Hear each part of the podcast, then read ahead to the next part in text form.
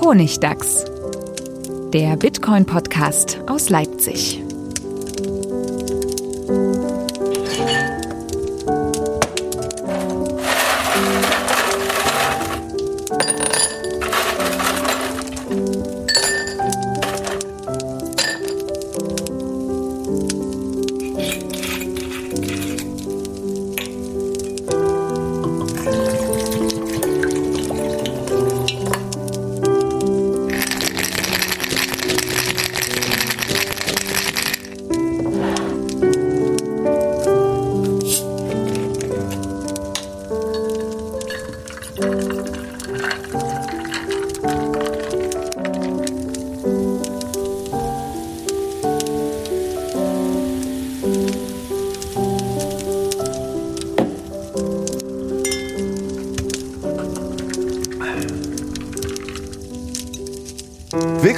Zum Honigdachs, zurück aus der Sommerpause. Yay, wir sind wieder live, mehr oder weniger on air, aber wir sind zurück aus der Welt und aus Leipzig. Heute zu Gast Stefan, hallo. Hallo Friedemann. Du bist wieder da und wir haben einen Gast, Emsi. Hallo, freue mich dabei zu sein. Wir kommen gleich noch dazu, wer du bist, was du machst im Detail. Es ist, diese Folge hat den Arbeitstitel, mal gucken, ob er den behält, die Riga Connection. Es geht heute um Lettland im Großen und Ganzen. Wir waren nämlich, du, Emsi und ich, wir haben uns auch gesehen in Riga auf dem Baltic Honey Badger, eine interessante Bitcoin-Konferenz, die jetzt, glaube ich, zum vierten Mal schon stattgefunden hat. Und es gibt einiges Interessantes zu Lettland zu erzählen. Da bin ich sehr gespannt. Ich war ja nicht da. Ja, zum Beispiel, dass die Nationalsportart Basketball ist. Ja, und ich bin so gespannt. Und deswegen auch parallel, also wundert euch nicht, wenn es hier äh, Basketballbezüge gibt. Im Hintergrund läuft bei uns der Stream, denn in ja, einer knappen halben Stunde beginnt das WM-Viertelfinale Deutschland gegen Lettland. Hast du irgendwelche Basketball-Affinitäten, MC? Äh, ich glaube, das habe ich mal irgendwann in der Schule gespielt, so beim Sportunterricht. Da hört es, glaube ich, auch schon auf. Ja, bin ich so sportbegeistert allgemein. Also beim Zugucken, hm. aber beim Machen auch nicht so furchtbar, aber ja. aber also wir lassen das nebenbei ein bisschen laufen und gucken, was passiert denn auch beim Baltic Honey Badger bei der Konferenz hinter der Food Area am Sonntag war ein großes Public Viewing und die waren schwer begeistert, die Letten da. Hat, glaube ich, Lettland gegen Brasilien gewonnen. Oh ja, das habe ich gesehen, das Spiel. Ja, und da war wirklich eine Minute vor Schluss sind alle aufgesprungen und haben so Latvia, Latvia und man hat nichts mehr gesehen und zwar richtig gute Stimmung. Zu dem Zeitpunkt ein bisschen bessere Stimmung als drin, fand ich. ja, die Bitcoiner waren schon so ein bisschen mehr introvertiert und zurückhaltend im Vergleich dazu, auf jeden Fall. War Michael Saylor nicht da, oder was? ja, er war nicht da, ja. Aber es war, ja, waren schon interessante Leute da, ja. Also, okay. da kommen wir gleich noch bisschen, werden wir da ausführlicher drüber sprechen. Ich meine, es ist ja unsere Namensbruderkonferenz, ne? mhm. ne? der Baltic Honey Badger, das war schon, und sie hat ein sehr schönes Logo und sehr schöne Details. Ne? Ich finde das, so die Aufmachung, das ist schon, ist eine andere Konferenz als andere. Also ich fand es sehr sympathisch. Aber wir beginnen mal mit den organisatorischen Sachen. Wir haben ja jetzt lange keine richtige Folge gemacht. Also hatten unsere Sommerfolgen, die sind ganz gut angekommen. Ja. Besonders die letzte tatsächlich, wo ich ja überlegt hatte, Bitcoin als politische Bewegung, der Talk von der Republika, die hat sehr viele Abrufe dann doch nochmal bekommen. Das war alles das ich, weil ich es mir 2000 Mal angeguckt habe.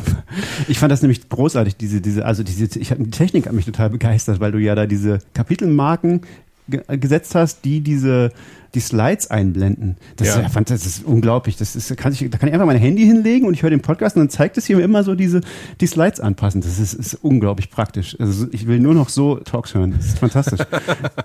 ich weiß nicht, ob du der Einzige bist, der das so benutzt hast. Ist, hast doch, du das? Doch, ich habe das auch so benutzt, ja, ja. Aber es gibt, also es gibt auch andere Podcasts, aber es ist schon ein Herausstellungsmerkmal. Also das machen nicht viele. Nee, vor allen Dingen, es kann halt nicht jede App anzeigen. Und das, also wenn du den, glaube ich, über Spotify oder sowas hörst, dann, dann siehst du das einfach nicht. Und mhm. letztlich ist es ja so ein Hack. Weil eigentlich kannst du ein Video machen, wenn du dir die, die Slides dazu angucken willst. Du hast halt den Feed und den Kontakt zu den Leuten und es gibt's ja auch als Video und das ist aber zehnmal mehr abgerufen worden jetzt über den Podcast. Und das, ich glaube, also es hat ja auch funktioniert einigermaßen ohne die Slides und es ist ein mega Aufwand, das zu machen. Das mhm. ist unglaublich, weil ich musste das im Schnittprogramm für die Audiodatei machen, dann nochmal für den Publisher und irgendwie 77 Kapitelmarken da in, in einer halben Stunde ist, naja. Das ist hier gerade sehr lustig. Die deutsche Mannschaft rastet gerade aus in der in, in der Kabine. Wegen der Kapitelmarken? ich glaube deswegen. äh, auf jeden Fall die gute Nachricht ist aber, es kam wieder sehr viel positives Feedback da zu diesem Talk und auch die Einladung, den jetzt nochmal auf einer größeren Bühne zu machen. Und zwar werde ich nach Innsbruck fahren zur BTC 23 Mitte September und dort dann eben auch nochmal diesen Talk geben, aber in einer aktualisierten Version. Ah, Denn also, selbst wenn man ihn schon gehört hat, kann man sich nochmal anhören. Ja, ich glaube, es wird interessant. Es gibt ein paar, paar äh, coole Gedanken, die ich da noch reinbringen kann, weil ich meine, vor Bitcoin, da muss man Bitcoin nicht mehr erklären. Das ist wahr. Stimmt. Das, also da kann man viel kürzen und dafür kann was anderes rein und dann lohnt sich das da auch tatsächlich. Und äh, habe ich mich sehr gefreut, als der Peter von der Konferenz gesagt hat, so, oh, ich habe das gehört gerade äh, mhm. im Podcast und es wäre gut, das auch nochmal auf die große Bühne zu bringen. Du bist ja, auch super. in Innsbruck, MC, ne? Ich bin auch da, ja. Ich ihr seid die krassen Touris. Ihr hm. geht zu hier. Ach, ihr macht, ihr seid keine Touris, ihr fahrt nicht zu, ihr fahrt nur zu Konferenzen, wo ihr selber auftretet beide. Ich verstehe. Also Balte Betscher war jetzt Touri, würde ich sagen. Achso, ja, da, nicht, da habt ihr beide nicht gesprochen? Nee, nee, okay. nee, nee, nee. Naja, also gemischt, okay. Aber apropos Konferenzen, in Berlin ist auch was los. BTC, nee, Bitcoin ah, plus plus? Ja, Bitcoin plus plus oder BTC plus plus, ich weiß gar nicht genau, wie sie offiziell heißt. Also ich glaube eigentlich BTC plus plus. Aber der Name deutet auf jeden Fall an, ne? es klingt schon wie eine Programmiersprache, es wird ultra techy und, ja, das und nerdy. Ist sehr techy, genau. Das ist, äh, wird, glaube ich, sehr spannend für, für Leute, die so auch so wie so DevOps-Sachen mögen und so. Also ne, das ist nämlich speziell zum Thema Nix. Also falls ihr das nicht kennt, falls ihr das Nix nicht kennt. Nix Bitcoin. Nix Bitcoin, genau. Und Nix Bitcoin ist ja was, glaube ich, das hat Jonas Nick, glaube ich, angefangen, wenn ich, äh, wenn ich mich richtig erinnere. Ja, das ähm, stimmt, ja. Das ja. machen aber wohl auch noch andere mit. Das ist so sein Pet-Projekt, hat er gesagt. Mhm. Und Nix ist ja so eine, so, eigentlich so eine, so eine äh, na, was ist eigentlich? Eigentlich ist es ein Paketmanager für Linux und NixSource ist das Betriebssystem. Ich weiß gar nicht, aber ist es eigentlich Bitcoin NixSource oder Bitcoin Nix? Weil Nix. Also, wie rum? Ja, das ist eine gute Frage, wie rum. Aber auf jeden Fall geht es da nur um die, um die Teile, äh, Bitcoin-Teile, also um Bitcoin Core zum Beispiel oder so. Genau. Und der Rest ist halt nix, ein Paketmanager, wie du gesagt hast, genau. Aber es ist halt auch ein Betriebssystem. Also irgendwie ist es Nix, das ist das Betriebssystem. aber ich weiß gar nicht, aber es geht schon auch genau. Also, aber das ist halt cool. Du kannst sozusagen so einer deklarativen Weise, also du kannst einfach hinschreiben, was du haben willst. Du musst nicht hinschreiben, wie es gemacht werden muss. Äh, so, ja, es ist auch eine Programmiersprache. Es ist auch eine Programmiersprache. Ja. Also es ist tatsächlich, ihr merkt schon, es ist sehr nerdy, sehr techy. aber es ist ist ziemlich cool. Also es ist wirklich für Leute wie, wie dich und mich, MC, glaube ich, ist das schon irgendwie eine heiße, es ist irgendwie schön. Also es ist was, was, was Spaß macht, wo man mal so richtig rumbasteln kann und coole Technik erleben kann. Und ja, ich sollte das wahrscheinlich für meine Sachen irgendwie mal benutzen. Also es ist dann ich hoffe, ich, ich lerne da dann eine Menge. Weil ich habe das schon ein paar Mal so auf der To-Do-Liste. Für dich dir mal an, aber du bist doch so ein krasser, ja. so ein krasser Dings. Ähm, oh, äh, ob. Also bevor jetzt hier noch viel ja. mehr rumgenördet wird, ich verstehe nämlich. Ja. Okay. Äh, ich habe mir auch einen Podcast angehört zu Nix Bitcoin ich glaube bei Notsignal oder sowas und ich habe es nicht verstanden. und es ist aber auch okay, ne, ja, weil Sie haben auch selber gesagt, es ist so ein Tech-Thema, da muss man Bock drauf haben. Und wenn, wenn ihr das jetzt auch hier die Rumnörderei zwischen Emsi und Stefan nicht verstanden habt, dann wisst ihr, das ist vielleicht nicht die richtige Konferenz ja. für euch. Und das glaub, heißt, das Ticket, was wir zu verschenken haben, nämlich genau. vielleicht müsst ihr das nicht nehmen, sondern lasst Lass das jemand. Für die Nerds. Ja, ja. Ja, also ich glaube, wenn man, wenn man nicht weiß, was Linux ist, dann macht das nicht so viel Sinn. Das ist schon so die Grundlage, würde ich sagen. Ähm, ja, ja. Darunter braucht man nicht anfangen. Aber es gibt diese Konferenz in Berlin im Oktober. Am 6. und 7. glaube ich. Ich habe gerade eben noch geguckt. Ja, ja es 6. 7. genau. Hm. 6. 7. und zwar am Holzmarkt 25. Also das ist auch ganz in der Nähe von zum Beispiel dem... Von der Seabase, denke ich. Seabase, genau, beim Seabase, ja. aber, aber ist nicht, nicht im Seabase, glaube ich. Ist aber einigermaßen zentral. Sehr zentral. Ja. Ja. Aber also was man natürlich noch machen kann, ich weiß nicht, wie hundertprozentig sicher das ist, aber zwei Tage vor der Konferenz gibt's nochmal das Socratic Seminar, was regelmäßig stattfindet monatlich. Das Richtig. ist natürlich auch so ein bisschen eine nerdigere Sache. Sehr zu empfehlen. Ja. Das ist aber vielleicht schon ein bisschen weitere, also da muss man nicht so extrem nerdig sein, finde ich. Ja, also da, da, da, gibt es halt, schon mal allgemein, allgemeinere Themen, ja. da geht's Also, schon um technische ja. Dinge irgendwie, aber technisch in einem weiteren Sinne. Da muss geht's nicht nur um Systemadministration sozusagen, sondern schon so, also wenn einem irgendwie interessiert, wie Bitcoin funktioniert oder was da rundherum an Forschung und so passiert, ist das, glaube ich, schon immer spannend. Ja. Und wenn man einfach mal die Nerds irgendwie sehen will, dann würde auch ein Tag vor der Konferenz das normale Bitcoin Berlin Meetup stattfinden. Das hat vielleicht auch eine Chance. Ist so ein bisschen ähnlich wie dieses Podcaster Summit. Man kann die Podcaster mal treffen oder so. Vielleicht ist das äh, auch was, ohne dass man sich jetzt die Konferenz unbedingt geben muss. In Berlin ist ja immer irgendwas, ne? Also Ja. da kann man immer hingehen. Das ist ja. Aber wie gehen wir jetzt diese Tickets äh, weg? Haben wir gar nicht drüber gesprochen, oder? Na, du hattest doch einen Plan, oder? Hatte ich einen Plan? ja, pass auf, ähm, erklärt uns doch mal, erklärt doch möglichst kurz und schlüssig, äh, was nix ist und was nix Bitcoin ist. Das ist zu kompliziert. Lass doch einfach sagen, schickt uns das korrekte Ergebnis von dem Spiel Deutschland gegen Lettland. da hast du doch wieder die falsche Zielgruppe. Ah, hm. Das können wir auch machen. Aber nee, dann ist das ist ja dann schon vorbei, wenn wir das denn. Na ja, klar. Du hast dir also nichts überlegt. Ja, natürlich mir nichts überlegt, kennst mich doch. Okay, ja, dann eine Erklärung zu nix Bitcoin. Ne? Ja, In drei mal, Sätzen. Warum ist, was ist nix Bitcoin? Warum ist es gut? Und dass ich's verstehe. Genau, so dass Fried, Oh, ja. Friedmann muss dann entscheiden, was, was er am besten verstanden hat. Ja. Ja, das ist eine sehr gute. Also ja. Stefan wählt aus, was er denkt, was ich verstehen könnte und dann. okay, aber Genau. ihr könnt auch, es gibt auch so noch Tickets, ne? Und die kosten nicht die Welt. Stimmt. Äh, es gibt noch das, die, die, wie heißt die Edition jetzt? Äh, Im Moment ist, gibt die noch recht relativ günstig. Es gibt nämlich die The Jonas Nick für 179 Euro. Genau. Für zwei Tage Konferenz in Berlin, da gibt's wirklich teurere. Und es ist, glaube ich, wenig Bullshit. auf Und das sind wirklich Konferenz. gute, gute Leute, die da kommen. Und es ist, glaube ich, also, um, wenn man mal richtig, richtig gute Entwickler treffen will und, und also Bock hat auf was bisschen technischeres, ist das, glaube ich, wirklich ein cooles Event. Okay, organisatorisch. Das war schon ein ganz schöner Block jetzt hier, aber jetzt steigen wir mal ein ins Thema. Emsi, willkommen nochmal.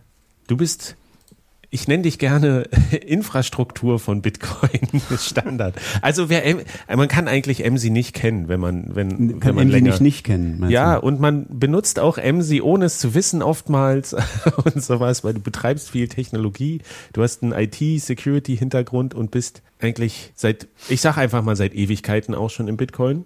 Warum eigentlich? Ich habe so ein bisschen drüber nachgedacht, wie das denn gekommen ist. Und ich glaube, es war einfach, dass ich mich vorher mit den richtigen Themen beschäftigt habe, ne? Also vielleicht auch so ein bisschen aus der Richtung hier Cypherpunk sozusagen. Ne? Also ich habe noch mitgekriegt irgendwie, wie halt Verschlüsselung, was war denn das, 1996, 97, da ging es dann halt los mit irgendwie, dass Verschlüsselungen Backdoors haben sollten, ne? Escrow-Keys und so ein Kram. Und äh, die Geschichte mit dem PGP-Code ausdrucken auf dem T-Shirt und nach Europa, also Export von harter Krypto nach Europa und so aus den USA. Also das habe ich irgendwie mitgekriegt und dann war, ich aber auch 2000 rum bei der Dotcom-Bubble irgendwie dabei und habe Aktien hin und her geschoben und habe gelernt, wie man auf die Art und Weise Geld verliert. Man, man, man hört, Also- du, bist, du bist ungefähr mein Alter.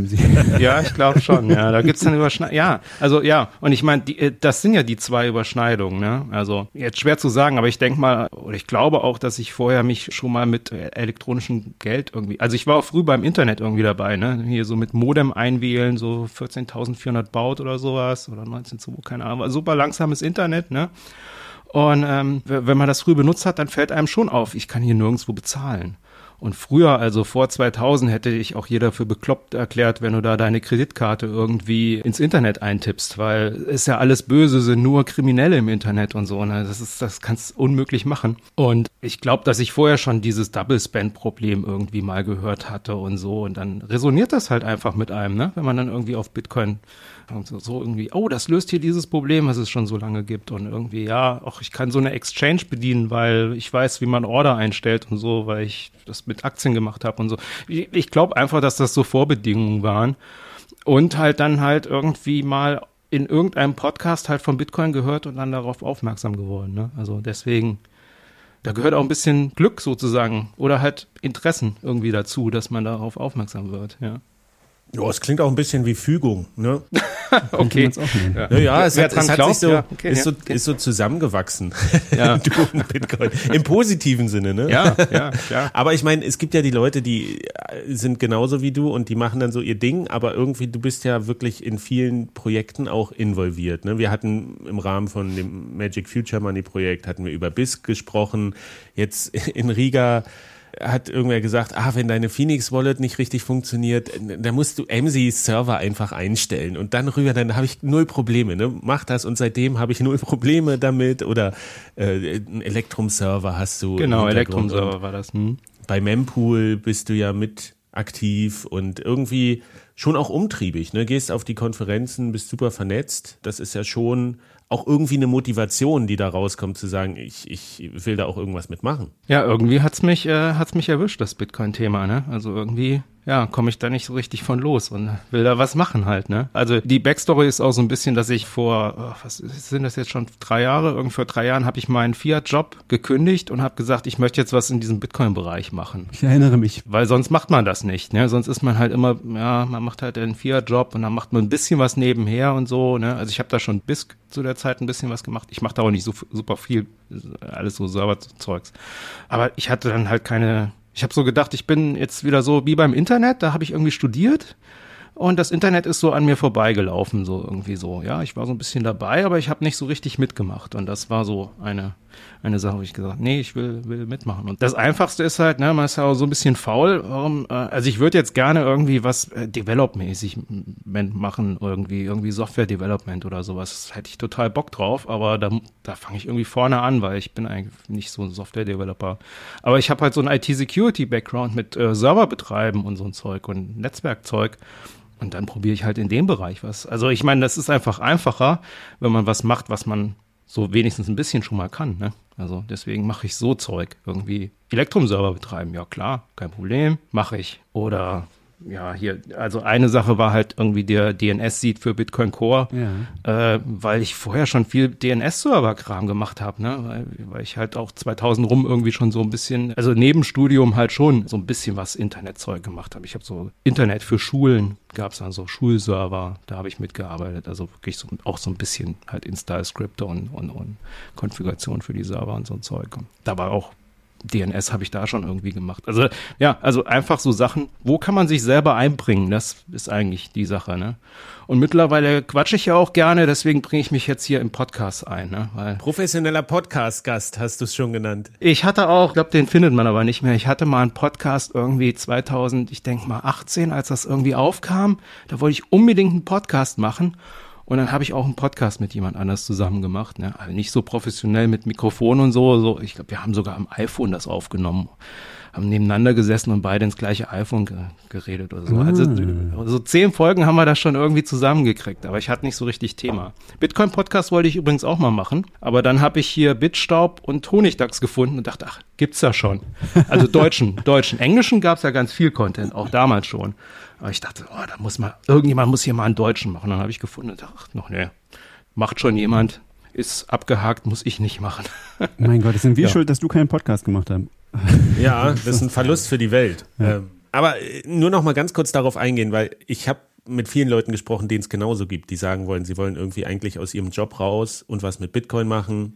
Hast du einen Tipp für die Leute? Ich meine, es ist, wenn du einen IT-Hintergrund hast, ist es natürlich leichter irgendwie in so Bitcoin als Softwareprojekt, ne? Da werden immer irgendwie Entwickler oder IT-Experten gesucht. Aber was würdest du sagen für Leute, die vielleicht auf dieser Kante stehen und sagen, ich bin kurz vor dem Absprung, ich traue mich jetzt noch nicht so richtig. Ich glaube, du hattest auch erzählt, ich weiß nicht, ob es in deinem letzten Podcast bei Node Signal war oder sowas, dass du gesagt hast, wenn man aus diesem IT-Security-Ding irgendwie raus ist, ne, zu lange, dann muss man auch wieder gucken, den Anschluss zu halten, also so ein bisschen Risiko eingehen. Wie ist das? Kannst du irgendwie einen Tipp geben? Also ist es dieses Conference-Hopping, dass man sagt, sei überall, quatsch mit allen Leuten und dann erfährst du von irgendeinem Projekt oder irgendeinem Fund, der noch da ist und für irgendein Projekt ausgegeben werden soll. Also erstmal ist ein bisschen schwierig, das zu sagen für nicht-IT-Leute, weil da stecke ich nicht so drin. Ich bin halt so ITler. ne? Und für die würde ich eigentlich grundsätzlich sagen, wenn man sich so ein bisschen mit IT-Sachen auskennt, wenn man da gerade arbeitet oder so, dann ist man in der super Position, dass das praktisch ein Arbeitnehmermarkt ist. Ich glaube, so nennt man das.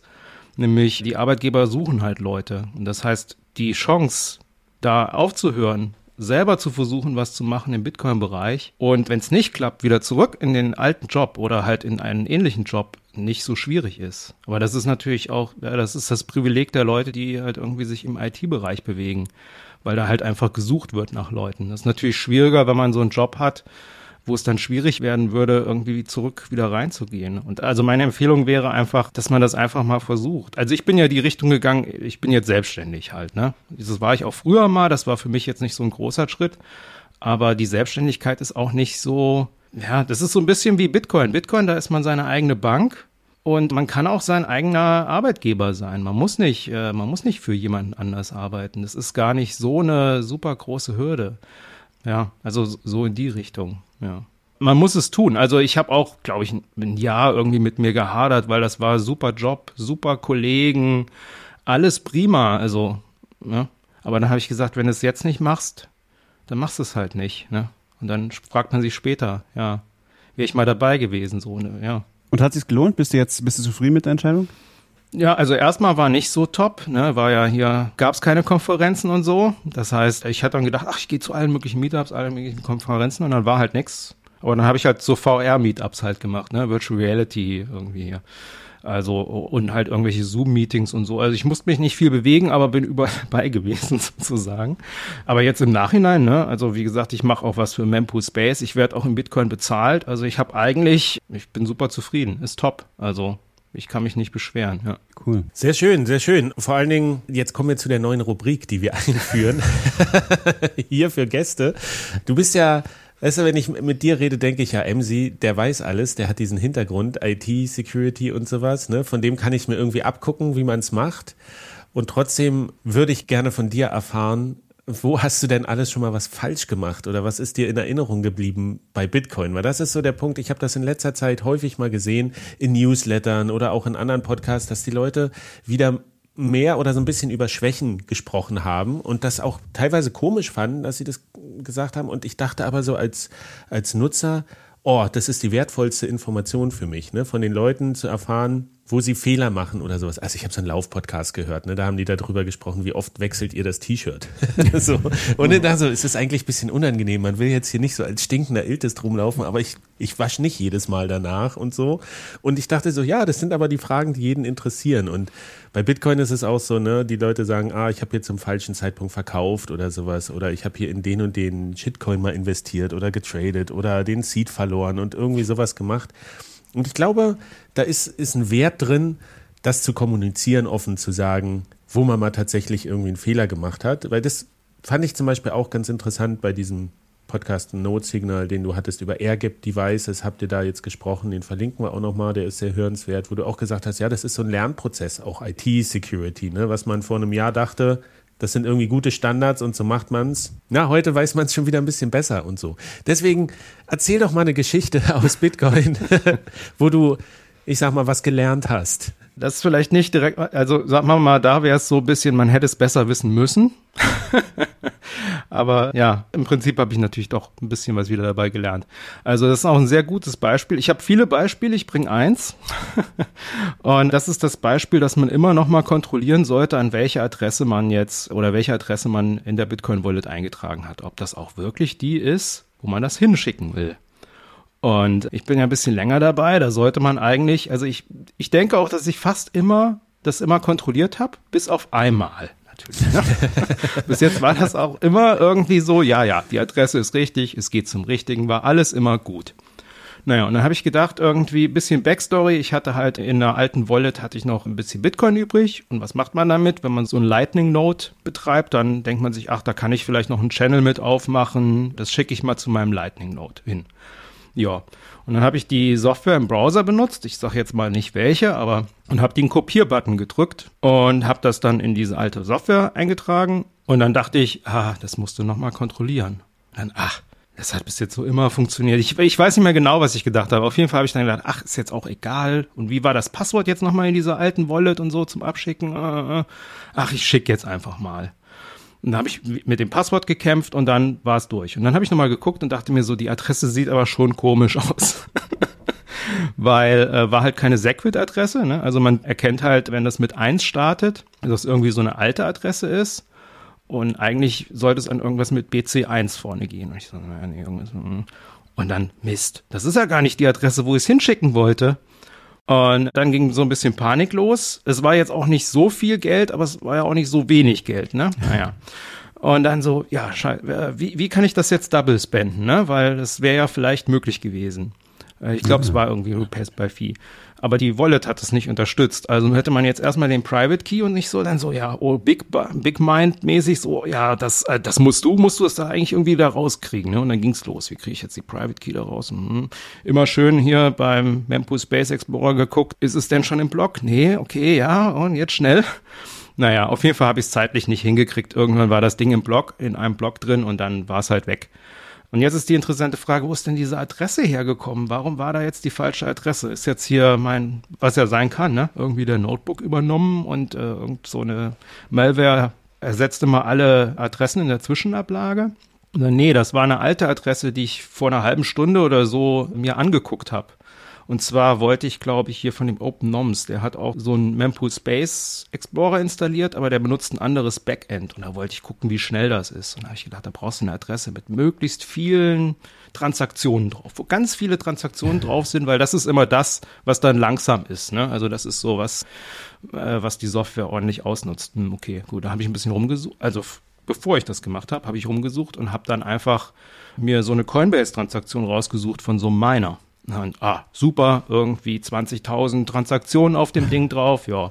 Und habe ich das angeguckt und dachte, ach, das ist ja eigentlich ganz gut. Und dann halt halbe Stunde später habe ich das gemacht. Also die, die Ende der Story ist einfach dieser Kopierbutton in der Software, Copy und also für Zwischenablage hat nicht funktioniert. Es war einfach nicht in der Zwischenablage, sondern es war das alte in der Zwischenablage, was zufälligerweise auch eine gültige Adresse war. Und äh, ja, das war dann also auf der Mining-Adresse von dem Pool. Und dann dachte ich mir, naja, okay, es ist ja schon ein bisschen Geld. Und es wäre jetzt auch interessant, gibt der Pool dir das Geld zurück? Ja. Und um die Story jetzt nicht so lange zu machen, ich habe dann den Pool angeschrieben und die meinten erstmal, ja, du bist ja gar kein, du hast ja gar keinen Account. Da habe ich gedacht, okay, einen Account kann ich machen. Da habe ich einen Account gemacht, gleiche Anfrage hin. Und dann so, ja, nee, tut uns leid, das ist ja keine Adresse von uns. Und ich so, ja, äh, Moment mal, aber da steht irgendwie fett in der Coinbase irgendwie drin. Ach so, es ist übrigens, ich will nochmal sicherheitshalber nachgucken, nicht, dass ich jetzt hier den falschen Mining Pool nenne. Ich habe das hier irgendwo noch offen. Was war das? Doch, ja, es war via BTC. Gibt's die noch? Ich weiß gar nicht. Ja, also Ist kein äh, kleiner zumindest, der Name ist also die bekannt. Story ist vom letzten Jahr, also die ist Ach nicht so, ganz so ah, alt. okay, Ne? also Also ja, alt, okay. gibt's wohl scheinbar noch. Ist auch, glaube ich, Asien mindestens, was die Zeitdifferenz, Mhm. was dann auch schwierig ist mit, wenn man da Support-Ticket aufmacht, dann muss man meistens einen Tag warten, bis dann wieder, ne? Naja, auf jeden Fall hat es ein bisschen länger gedauert, bis ich denen erklärt habe, das ist übrigens eure Mining-Adresse. okay. Und dann sollte ich irgendwie so ein Proof machen, dass die Adresse, von der ich geschickt habe, das auch hinüberweist. Und der war auch ein bisschen sehr seltsam irgendwie, weil ich sollte ein Video machen, wie ich selber die Signatur überprüfe. Und ich so, nee, Moment mal, ihr müsst die Signatur von mir überprüfen. Hä? Also an irgendeinem Punkt muss das wohl zu jemandem eskaliert worden sein, das Ticket, der sich damit auskennt. Und ich so, ja, alles klar, wir können das aber nicht zurückschicken, sondern wir schreiben das hier deinem Mining-Account, den ich nur dafür angelegt habe für das Support-Ticket gut. Und also die, die Story ist halt, was habe ich denn hier aufgeschrieben? Es waren, glaube ich, irgendwie um die zehn Support-Mails und es hat sich halt auch entsprechend irgendwie ja so 20 Tage gezogen. Aber ich habe es tatsächlich wieder zurückgekommen. Also Hut ab, via BTC, die sind ehrlich, wenn man da aus Versehen was hinschickt, kriegt man es tatsächlich wieder zurück. Ja, Aber du musstest nicht noch mehr meinen, dass sie gesagt hast, du musst erst bis zu einem gewissen Threshold meinen, dann kannst du die Auszahlung irgendwie von deinem Account es, machen. es war schon ein dreistelliger Eurobetrag. Ja, also okay. war nicht ja. ganz wenig. Ja. Damals jedenfalls. Ja, ich finde das super interessant, ne? Weil wenn du sagst, es war letztes Jahr und dieses Copy und Paste von Adressen, ich kenne das, ne? Und ich überlege ja auch immer, ich kenne auch alte Debatten, wie viele Stellen muss man überprüfen, dass man wirklich sicher sein kann. Ich habe jetzt gesehen, irgendwelche Börsen, die zeigen dir teilweise gar nicht die komplette Adresse Ja, ja. an, nur die ersten fünf Stellen und die letzten fünf Stellen Das und krass, sowas. Ja, da musst du nochmal extra klicken oder irgendwas. Und es ist, es ist wirklich ärgerlich. Ich weiß, ich weiß das genau, ne? Dieses, oh, jetzt hier nochmal oder auf der Hardware-Wallet und dann passt die Adresse nicht aufs ganze Display und sowas und dann musste, ich glaube beim Ledger oder sowas, musste dann weiterklicken, dass alle Stellen drauf sind und. Ja, ja, richtig. Aber es ist gut, deine Geschichte, um daran erinnert zu werden, dass man das nochmal machen soll, weil dieses Copy Ja. und Paste, ich habe das jetzt auch ein paar Mal erlebt, nur mit, mit Word oder Google Doc. Sachen, dass das auch nicht richtig funktioniert hat, so und dass das, Ja. das ist so convenient mit diesem Klick hier, Copy und Paste, ne, und dann fügt er ein, aber don't trust. Man denkt dann halt, naja gut, im Zweifelsfall ist da jetzt irgendwas, was ich vorher irgendwie kopiert habe, drin, was keine Adresse ist. Ne? Außer es ist halt dann doch eine Adresse, die gültig ist. Und dann, Immerhin Ja, haben wir ja gut. bei Bitcoin kann man es nicht in eine, in eine Adresse geben, die keine Adresse ist. Also zumindest sehr schwer, ja. Weil du müsstest zufällig die richtige Checksumme finden. Das ist ja bei Ethereum nochmal anders. oh, die haben auch eine Checksumme. Ich habe dazu Echt gelernt. jetzt, ja? Okay, okay. Das hat sich, Ja. muss sich geändert haben. Das war wohl, glaube ich, lange. Okay, jetzt wo wir es gesagt haben, machen wir jetzt die Nicht-Bitcoin-Thema. Äh, die machen die Groß-Kleinschreibung, ist die Checksumme. Weil das halt so, Ah. auf, auf, so eine Nach Nachdings ist. Erst hatten sie keine und dann so, ja, wie kriegen wir jetzt da noch eine Checksumme rein? Ah. Und dann ist die Groß-Kleinschreibung, weil das halt, äh, also ist, äh, ist egal, welche Gro- Groß-Kleinschreibung ignoriert in alten Clients. Also das ist also so eine Art Soft-Adress-Soft-Fork. Okay, clever. Hm, okay. Also manchmal kann man sich von Altcoins Sachen abgucken, obwohl das Ja. jetzt nicht, Testnet nicht relevant ist, aber ja. ja. Okay, super interessant, aber auch wichtig. Lettland hat gerade die ersten zwei Punkte gemacht Ja, gegen, gegen Deutschland. Das Spiel Lettland ist gestartet, aber wir gucken mal, wie sich das weiterentwickelt. Aber ich wollte noch kurz, ich habe auch nämlich noch eine kleine Fuck-up-Story, die ich erzählen wollte, die mit der letzten Folge zusammenhängt. Der Bitcoin als politische Bewegung Podcast-Folge, denn über Twitter wurde ich getaggt von Fountain oder wir wurden getaggt von Ah, ja, Fountain, ja, ja. weil tatsächlich jemand, also Fountain ist ja diese App, wo man Bitcoin oder andere Podcasts hören kann, wo es auch um Value for Value geht. Also man kann da streamen, Passats oder eben boosten. Und es hat in der einen Woche war der größte Einzelboost an diese Folge tatsächlich in dem kompletten Spektrum. ganzen Fountain, Von also, ganz Fountain, die haben ja, wo ja große sozusagen. amerikanische Podcasts sind und sowas. Die haben auch die Nachricht, die da geschrieben wurde, ne, dass das ein super Vortrag war und das irgendwie hat jemand gelobt und hat 212.121 Satz. Also Ah. Äh, um Schöne die Zahl. 30 Dollar oder sowas da geboostet und das war halt so megamäßig. Das hat auch den ganzen Podcast irgendwie auf Platz zwei für die Woche gehoben. Und da dachte ich so, wow, wo ist denn das Geld jetzt eigentlich gelandet? das ist ja super mega. Und da habe ich mich dann nochmal reingefuchst in Fountain und ich wollte das mal einrichten. Wir haben ja auch dieses Value for Value Tag und ich habe das irgendwann mal eingerichtet und es ist ja so ein bisschen, naja, ist auch noch, könnte sagen, ein bisschen reckless, diese Technologie. Und bei Fountain ist es so, da habe ich mich noch dran erinnert, dass das tatsächlich nur funktioniert, wenn du über Fountain diesen Value Tag in deinen RSS-Feed da irgendwie einfügst. Wenn du bei Okay. einem anderen Anbieter bist, dann kannst du das nicht empfangen. So, dann dachte ich so, ah, ist ja interessant, weil wir sind bei einem anderen Anbieter. Wo ist denn das Geld gelandet? Und ich, ich weiß es bis heute tatsächlich Was? nicht. Also der, der Podcast ist geclaimed und der führt auch, glaube ich, zu unserem Anbieter, obwohl das technisch nicht sein kann. Ne? Und bei uns ist, also bei mir ist dieses Geld auch nicht aufgetaucht. Ich vermute, das ist jetzt bei dem Anbieter, ich weiß auch den Namen tatsächlich jetzt gerade aus der kalten nicht, der quasi für uns das abwickelt und ist da in irgendeinen Kanal gelandet und kann uns nicht zugeordnet werden oder sowas. und ich kann auch bei, bei Fountain das nicht irgendwie konfigurieren und habe den Support angeschrieben auch und da steht aber auch, ja, wir sind irgendwie auch nur drei Leute und kein großer Laden. also ob da noch mal was kommt, weiß ich nicht. Die, die Quintessenz ist so ein bisschen, es ist natürlich ärgerlich, weil ich gehe mal davon aus, dass dieses Geld mich nicht erreicht. Ich kann damit gut leben, weil ich denke, es ist auch nicht so verloren, es ist nicht verbrannt, sondern es erreicht dafür irgendein Projekt, was damit trotzdem irgendwas im Bitcoin-Space macht und ich sehe es vielleicht als kleine Spende von mir daran. Es ist vielleicht schickt uns nichts über Fountain, bis, bis das Problem gelöst ist, weil das wird dann alles in, da irgendwo landen. Das, also es gab auch noch mehr Spenden zu diesem Podcast. Aber da dachte ich auch so, ha, okay, ja. Und äh, ist auch nie mal dokumentiert, wie ich das gemacht habe oder ob ich, ich glaube, ich habe das da mal geklickt und dachte, jetzt geht das ja doch und ich gebe da irgendwas ein und naja, Damn. ja, aber das sind, das sind halt diese Lernprozesse, ne? warum man sagen muss, Bitcoin ist immer noch ein frühes Projekt und man muss einplanen, dass, dass nicht jeder Satoshi, den man irgendwie mal hat, auch immer in seinem Besitz bleibt, sondern da ist so Reibungsverluste einfach über die Jahre. Aber trotzdem danke an den Spender. Auf Ähm, jeden Fall, das ist mega Das krass. ist auch einfach eine tolle Wertschätzung. Das und ich finde es so ein bisschen schade, ne? Er kann zwar über diesen Value Tag da auch eine Nachricht schicken, das ist ja mega bei Lightning, finde ich super, aber ich A, hätte, wäre das nicht so eine große Spende gewesen, hätte ich davon nicht erfahren, weil ich das bei Fountain irgendwie in meinem Account taucht das nicht auf, weil ich dieses Geld auch nicht bekommen habe. Und B, so dieser Rückkanal, ne, ich weiß jetzt nicht, wo ich außer hier im Podcast sagen kann, danke. Ähm, Finde ich super von dir, mega krass, toll oder auch mal so eine persönliche Nachricht. Das ist so ein bisschen, naja, also aus User-Sicht würde ich mir das vielleicht auch wünschen, dass man jemand per Lightning was zurückschicken kann, so der. Aber das Der machen ja viele. Podcasts so, ne?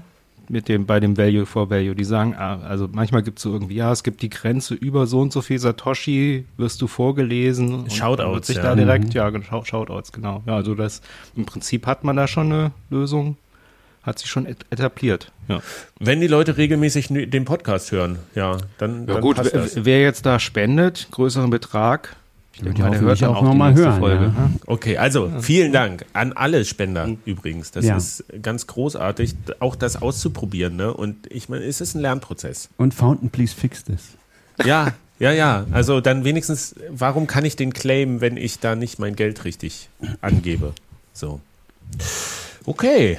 Das Spiel läuft, Lettland, Deutschland. Wir Lettland dominiert gerade. 10 zu 3 sieht's oh, aus. Oh, da wird Latvia, Latvia, da wird gefeiert werden. Wie wir immer noch bei Riga sind, oder? Ja, Emsi, du warst alle vier Male bei der Ba- Baltic Honey Badger Konferenz? Nee, nee, nee. Nee. Ich war, das war jetzt mein zweites Mal, ja. Okay. Ich wurde von so vielen Leuten angesprochen letztes Jahr, irgendwie so, ja, bald die Kandimatcher, da musst du hingehen, da musst du hingehen. Das höre ich auch mal gut, okay, ja, dann muss ja scheinbar hingehen. Letztes Jahr habe ich sowieso übertrieben, da war ich irgendwie bei acht oder neun Konferenzen. Das war, war ein bisschen hart. Aber die fanden halt dann plötzlich alle wieder statt, ne? Vorher war nix und dann war plötzlich alles.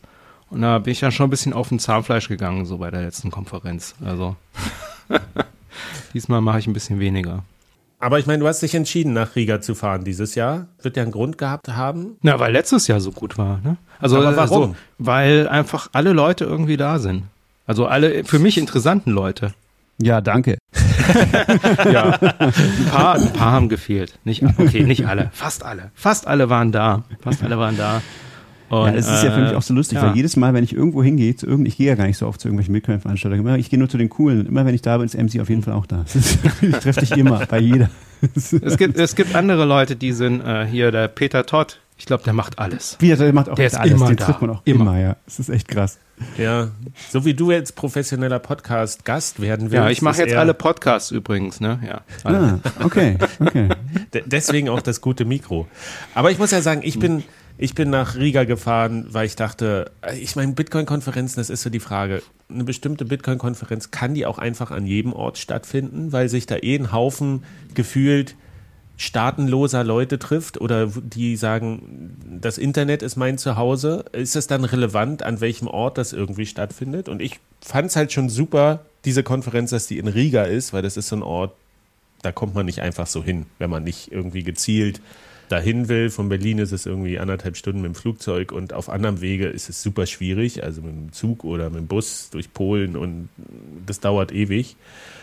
Und ich dachte so, was ist auch Bitcoin, was bedeutet das in dieser Region? Ne? Hat man ja auch wenig gehört. Ich meine, wir kennen jetzt von Prag so ein bisschen was und in Tschechien ist Bitcoin halt schon ein großes Thema. Trezor kommt daher und andere Entwicklungen.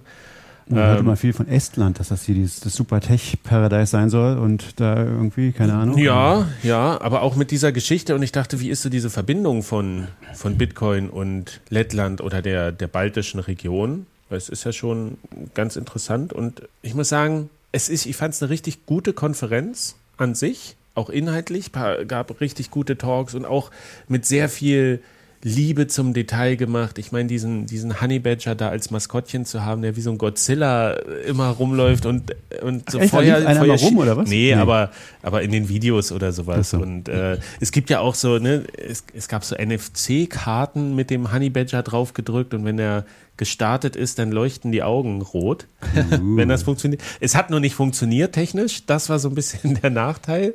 Ich konnte damit Äh, nicht bezahlen am Ich Food konnte Truck. damit bezahlen. aber Vielleicht habe ich einfach ein Händchen dafür für Technik. Also, Ja, ja, ja.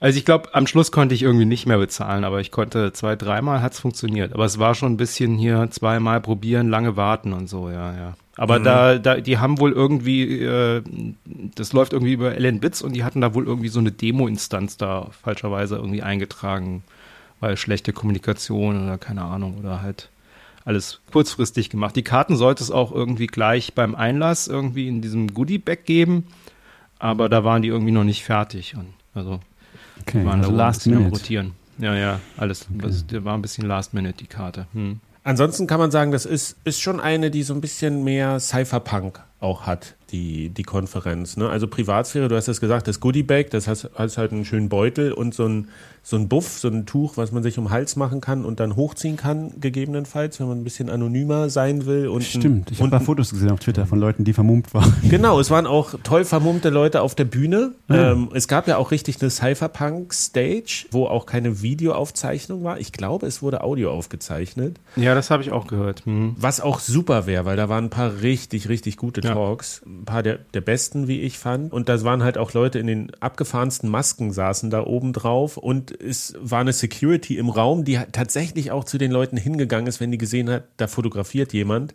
und die notfalls rausgeschmissen hat. Ne? Cool. Also da waren die richtig, richtig top. Da hingen zumindest am zweiten Tag dann auch überall diese Aufkleber, nicht fotografieren und sowas. Und das war, hab auch mit ein paar Leuten gesprochen, die gesagt haben, ja, ich hänge nur auf dieser Stage ab, weil wenn das nicht aufgezeichnet Ja, wird, ja. hier sind die Inhalte. Und das fand ich wirklich, also es gab eine große Bühne, so eine Mainstage, ja, da war auch gutes Programm. Es gab die Cypherpunk-Bühne und es gab ja noch, also es gab einen Noob Day, da war ich Ja. nicht da. Äh, und dann gab es noch so ein Layer 2 Unconference Day, das war in so einer Lagerhalle in einer anderen Ecke und das das hat mir richtig gut gefallen. A, das Programm fand ich interessant und B, da war halt im Hintergrund so eine andere Organisation oder dieser gesamte Betreiber von dieser Lagerhalle, da standen Leute und haben Tarnnetze geknüpft für die Ukraine. Da ist halt eine riesen Ukraine-Support-Aktion auch in dieser Lagerhalle. Ne? Und du hattest auf der einen Seite hinten so Stühle und da waren Bitcoin-Vorträge und hinten standen Leute und haben Tarnnetze geknüpft. Ich habe mich mit denen länger unterhalten, so auf, auf Bestellung machen die das tatsächlich, weil das Muster muss irgendwie stimmen und so und Geil.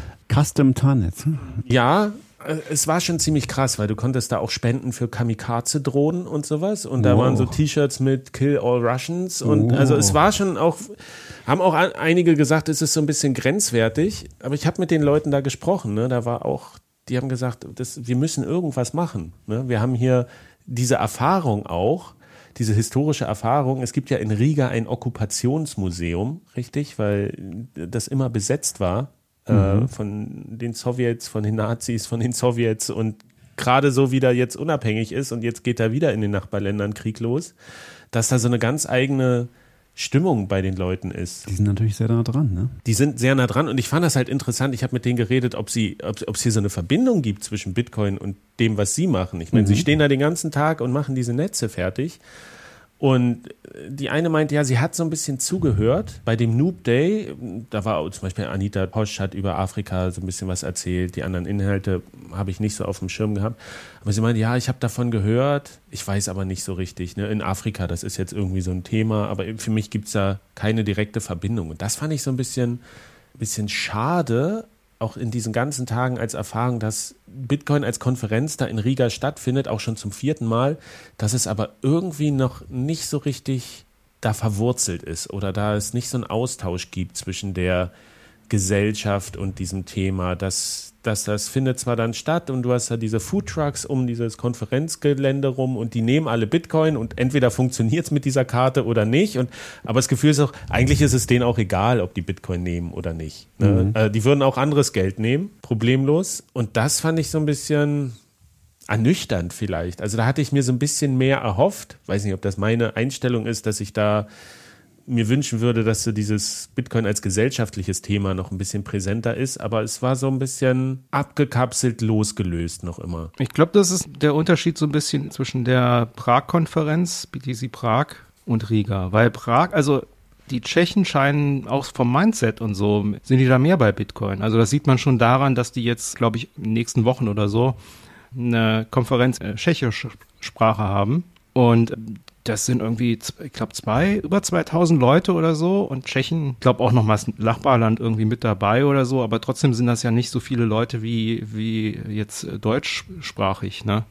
Und, und die deutschsprachigen Konferenzen, die kommen nicht auf 1000, nicht mal. Also das heißt, du siehst da schon eine ganz andere, ja, also irgendwie ganz andere Durchdringung der, der, der Leute, ja. Und in Lettland scheint es mir doch, also für mich, meine Erklärung ist, warum es da ist, weil einfach äh, Hoddle Hoddle das organisiert und die sind nun mal da. Also das heißt, die organisieren das einfach in der Stadt, wo sie ihr Büro haben oder so. Sonst würde man da nicht auf die Idee kommen, dass da jetzt eine Bitcoin-Konferenz ist. Um, um den Bogen nochmal zurückzumachen, im Prinzip muss man dann schon wirklich hinwollen, sozusagen zu der Konferenz, weil man sonst nicht unbedingt in Riga landen würde. Genau. Also es ist, also wer da hingeht, der interessiert sich auch wirklich für das Thema. Und so sind die Leute, die man da auch trifft. Also das sind dann nicht irgendwie Leute, ach, ich bin jetzt hier zufällig irgendwie mal vorbeigekommen, sondern die haben sich wirklich überlegt, dass sie zu dem Baltic Honey Badger hinwollen. Und natürlich auch gewisses Vorwissen. Das ist ja bei dem Noob Day ist ja auch, der heißt Noob Day. Also ich habe einen Noob getroffen, ja. und der Rest ist da nicht Noobs. Es ist aber trotzdem so angelegt, ne, um die Leute da irgendwie abzuholen und hinzubringen. Und finde das auch immer persönlich interessant. Ich bin ja jetzt nicht der Noob, aber ich finde es immer gut auch zu sehen, wie kann man jetzt Noobs abholen sozusagen. Wie könnte man sie abholen, wenn sie ja. da wären? Wenn sie da wären. ne, man, man, kann das ja für sich mitnehmen. Ne? Also zum Beispiel äh, ein Freund von mir, der hat da erzählt, wie, wie kauft man Bitcoin? Und das ist ja nur wirklich 100% Noob. Vortrag. Also, ne?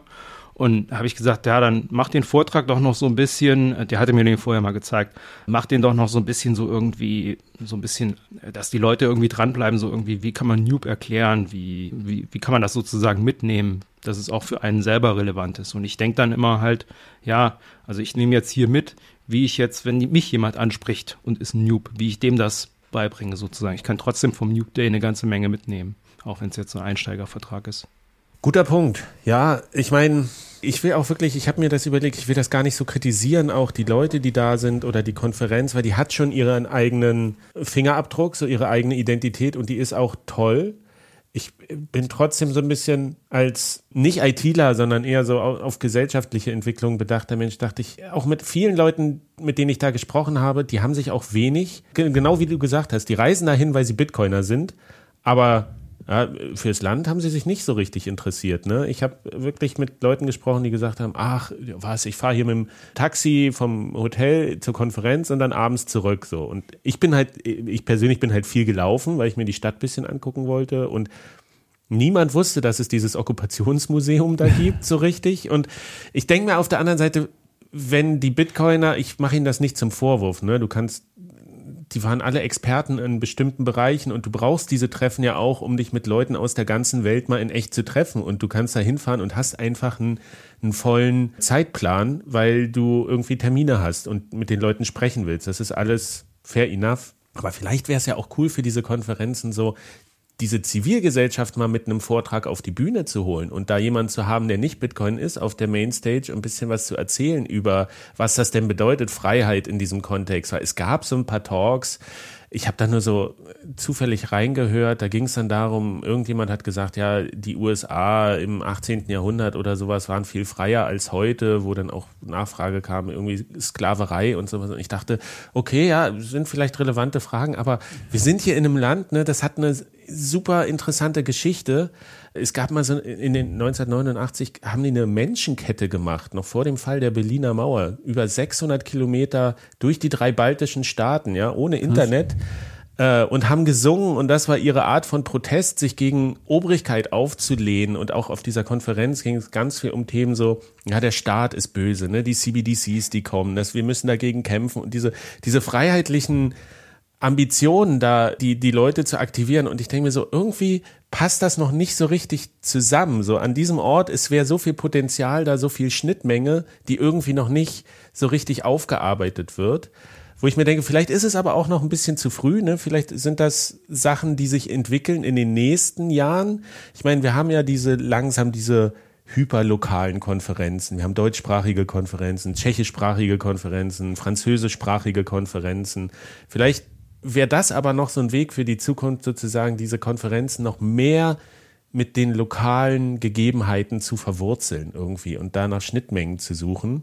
Vielleicht. Aber wie du schon sagst, MC, ich glaube, in Prag ist das besser gelungen, also weil das einfach tatsächlich, das hat da einfach wirklich eine Tradition. Das merkst du auch schon immer, wenn du nach Parallelipolnis und so gehst. Das ist für die schon so einfach so ein historisches Thema, dieser, dieser Widerstand gegen den Staat und so. Das ist so, das ist was, was die halt seit den, was weiß ich, 60er Jahren, 50er Jahren mit sich rumtragen und irgendwie ist es für die immer schon wichtig gewesen und deswegen haben die da so einen natürlichen Anknüpfungspunkt. Aber der müsste ja eigentlich in, in Lettland auch bestehen. Ja, total. Ich meine, die waren immer Spielball von größeren Mächten, ne? Und Freiheit ist da ein, einfach das große Thema. Freiheit, Unabhängigkeit. Ja. Das ist interessant. Ich denke mal, du hast ja vorhin gesagt, dass diese Lagerhalle von, äh, von dem Noob Day und dem äh, Layer 2 Day, das ist ja im Prinzip das, was du, was du gerne hättest, oder? Das ist ja eine Ja. Connection gewesen. Ja, Die aber hat es hat ja vielleicht nicht nicht so super gefruchtet oder so. Ja. Vielleicht. Ja. Ich hätte mir auch vorstellen können, dass diese Konferenz komplett an dieser Location stattfindet, weil es war irgendwie geerdeter. Man hat manchmal auch, ne, Bitcoiner sind dann so ein bisschen in ihrer Blase und dann gibt's noch ein paar kostenlose Cocktails und sowas und man ist so ein bisschen, wobei Preis und sowas war überhaupt nicht Thema. Das fand ich auch ganz schön und es war ziemlich fokussiert. Die Ich habe einen Preistalk gesehen, remote. Ja? Ach so, diesen letzten, when 100k oder Ja, so. weiß ja, ja, ein, ja, von irgendeinem ja. Analysten, wie ein bekannter Twitter, ich weiß nicht mehr genau, so ein Typi, der so, so- also so Kryptokram eigentlich mehr so. Äh, Dylan irgendwas, Thomas ja, ja. Leclerc, keine Ahnung, irgend sowas, ja. ja. hm. Das fand ich ganz gut, war ein ganz interessanter, so Makro-Talk irgendwie. Ja, ich, so. Also, das, ich meine, wenn du das, das, ja, das Thema interessiert die Leute halt, ne? Also das bringt die Leute irgendwie so, die wollen das sehen irgendwie. ist auch der einzige Talk, den ich gesehen habe jetzt von dieser Konferenz. Ja, man muss das, ich dachte mir auch bei dieser Mainstage, ne, da sind so die großen Namen auch drauf. Du brauchst ja auch, so eine Konferenz muss sich ja auch irgendwie tragen. Und da gab es aber so ein paar Panels, wo ich dachte, ja, aber da kommt jetzt auch nichts bei rum. Ne? Alle haben Grund, auf der Bühne zu sitzen und nochmal Oh, Panels, gesehen zu Panels, werden. Panels, niemals. Es, es gab auch gute Panels, wirklich, auf Echt? dieser Cypherpunk-Stage, wo es um, also auch kontroverse Panels, wo es um Free Speech ging und äh, Privacy und sowas, die fand ich schon wirklich auch teilweise inspirierend. Jetzt nicht nur, weil ich mit denen übereinstimme, aber da waren halt wirklich auch interessante Standpunkte mal zu sehen. Ich meine, wir können ja mal anfangen. Hast du, hast du irgendeine Session, wo du gesagt hast, das war deine Session bei dieser Konferenz? Ich bin, bin da bisschen, vielleicht ein bisschen voreingenommen, weil das war auch einer, der länger was bei BISC macht. Der hat über CBDCs äh, gesprochen und der hatte eigentlich auch nur ein Slide oder im Prinzip eine Webseite, wo halt irgendwie eine Liste, also farblich gekennzeichnet war, wie weit welches Land denn mit CBDC ist. Und da war auch keins, was irgendwie das nicht geplant hat. Es gab, glaube ich, zwei, wo es geplant war und schon gefailt ist. ähm, aber das, also er war halt irgendwie so, ja, er war so richtig im Thema, ne? Und war so richtig, ja, so ein bisschen auch emotional sozusagen, weil wir müssen ja halt gegen vorgehen und so und das ist hier Repression und ja, ich kann das jetzt nicht so weitergeben. Der hatte halt einen kompletten Talk einfach so aus dem Bauch sozusagen gehalten und das hat er, es hat, hat, hat mich so mitgerissen. Also das war mehr so eine emotionale Sache, wie jetzt irgendwelche so Panels, wo jetzt irgendwie darüber gesprochen wurde, welche Peer-to-Peer-Exchanges denn jetzt besser oder wel- welches Feature ist jetzt bei der besser oder brauchen wir das und so ein Zeug, ja. Das war auch inter war interessant, ja, aber es war mehr trocken. Also vielleicht waren ja gerade diese emotionalen Sachen oder die Sachen irgendwie das, was sozusagen rausgestochen ist.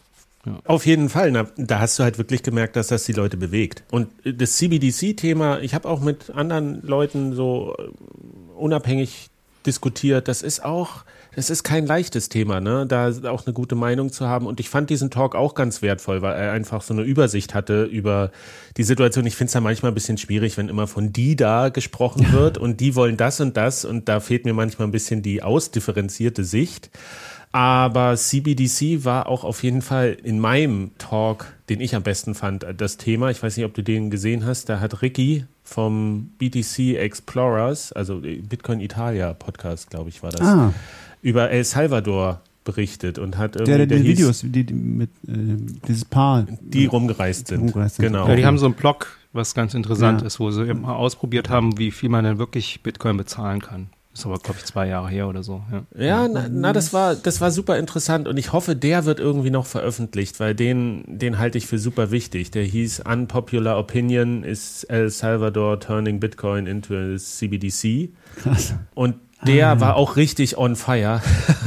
Den hab da ich drauf. verpasst, Also, ja. der, der war super, weil der hat gesagt, also sie haben diese Tour gemacht, ne? nachdem da Bitcoin als offizielles Zahlungsmittel quasi akzeptiert wurde, sind sie durch El Salvador gereist, ich glaube sechs Wochen oder sowas. Die haben das aber zweimal gemacht, also dieses Jahr wieder. Ja, ja, die sind durchs ganze Land einmal gereist, Ah. um zu gucken, wie das ankommt, wie das funktioniert alles und sind eben jetzt nochmal gereist. Dieselbe Route bei denselben Leuten, um zu gucken, wie hat sich das Oh, gibt verändert. es da wieder Blogbeiträge? Das weiß ich Es nicht. gibt auf jeden Ich- Fall muss Videos. Also die haben auf, ich, ich glaube, Oh. ich Blog machen sie glaube ich auch, aber die machen auf jeden Fall auch jede Menge Vi- Vi- YouTube-Videos. Also ich Oh, hab da das ich reingucken, nicht mal gesehen, aber das ist ganz spannend. Ey. Die Quintessenz war auf jeden Fall, sie waren super frustriert, weil die Hauptursache, dass die, Leu die Leute haben gesagt, Bitcoin funktioniert nicht. Und das Problem war, ne, sie haben auch versucht zu bezahlen im Hotel. Er hat da eine, eine Transaktion gemacht, hat äh, On-Chain, hat sechs Confirmations abgewartet, ist duschen gegangen, kam dann wieder und dann meinte der äh, Hotelbesitzer, ja, nee, die wurde ähm, als äh, wurde abgelehnt, diese Zahlung, hat nicht geklappt. Und er meinte so, hä, ich habe doch hier in der Blockchain steht doch drin, das wurde transferiert, das Geld. Und das war halt Chivo Wallet. Ne? Und er hat gesagt, die ist so weit verbreitet immer noch, die Chivo Wallet. Und sie, ist dem, sie sind dem dann nachgegangen, wie kann das denn sein, dass dieses Geld nicht aufgetaucht ist?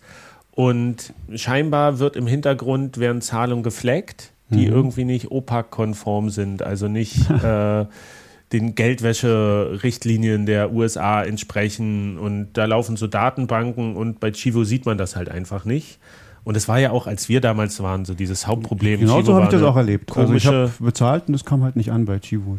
Und ich habe auch, glaube ich, mein Geld nicht wiedergekriegt von denen damals. Ja, ja, genau. Und das aber auf, auf, der, auf der Nutzerseite ist das aber einfach super frustrierend. Die sagen ja, Bitcoin funktioniert nicht, diese Zahlung. Ne? Es, du hast es gemacht und, und es geht nicht. Und der hat richtig so auch versucht, den Kopf zu waschen, den Leuten, dass man sagt, so mit El Salvador, ne, ihr, ihr dürft denen das nicht durchgehen lassen. Ne? Die haben diese zentrale Infrastruktur, der hat so ein Schaubild gemacht, ne? was macht eine CBDC, was macht was macht El Salvador mit Chivo und es waren einfach genau dieselben Punkte. Ne? Es werden Transaktionen werden zensiert, du musst dich irgendwie registrieren, wenn du es nutzen willst und es ist dieses Top-Down-Ding und er meinte, man muss da die Leute aufklären, man muss Bildungsarbeit machen und man muss diese Politiker halt auch kritisieren dafür und das, man darf denen das nicht durchgehen lassen, dass sie quasi Bitcoin dafür benutzen, ihr eigenes Überwachungssystem zu machen. Ne? Sie haben halt, sie haben halt diese finanziellen Anreize, dass du 30 Dollar kriegst, wenn du diese nutzt. Na klar werden die Leute das nutzen und die haben ein Riesenpotenzial für Propaganda, um das irgendwie da zu benutzen und diesen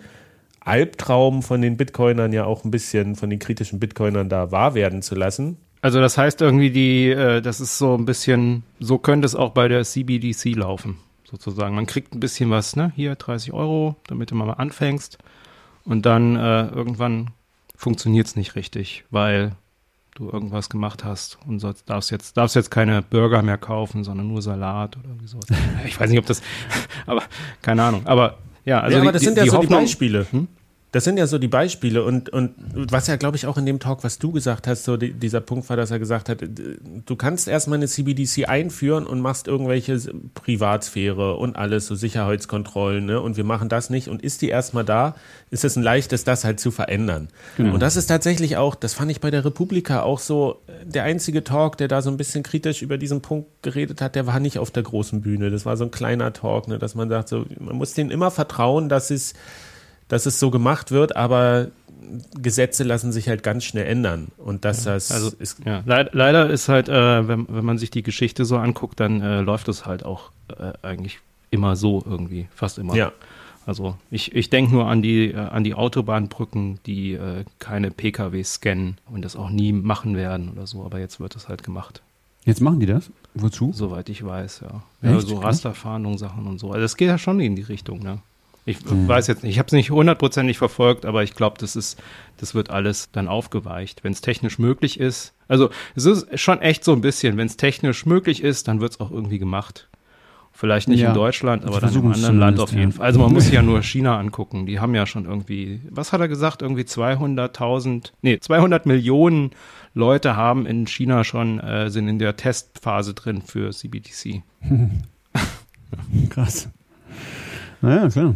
Auf jeden Fall äh, nochmal, um auf diesen El Salvador Talk zurückzukommen, was, warum der mich halt auch so abgeholt hat, ist, ich hatte im Vorfeld dieser Konferenz einfach zufällig, gab es nochmal so eine, so eine Interaktion auf Twitter, die mich so ein bisschen sprachlos äh, zurückgelassen hat.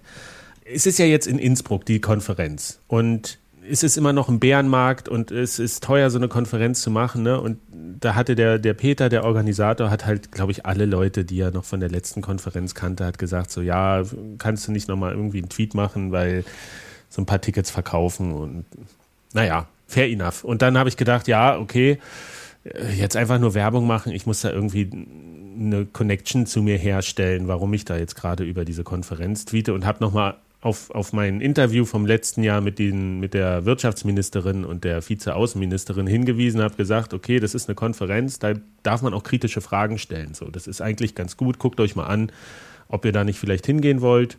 Und dann kam irgendwie auf einmal, mir geht es jetzt nicht darum, irgendwie jemanden zu nennen oder sowas, aber es kam so aus dem Internet die Kritik, ja, das war überhaupt kein Journalismus, den du da gemacht hast. Du hast nur die da runtergemacht, die Politikerin, und man hat gemerkt, wie sehr du das Projekt Bitcoin in El Salvador hast und sowas, wo ich auch dachte, was ist hier denn jetzt los?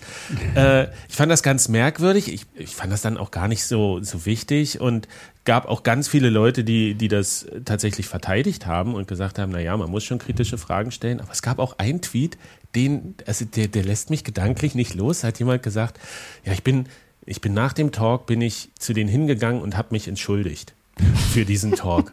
Wo ich so dachte, also ich habe den gelesen und später ist mir so klar geworden, ey, jedes Mal, wenn dieser Tweet angezeigt wird, stirbt irgendwo ein kleiner Cypherpunk. Was ist denn das? Wir gehen jetzt als Bitcoiner zu Politikern und entschuldigen uns.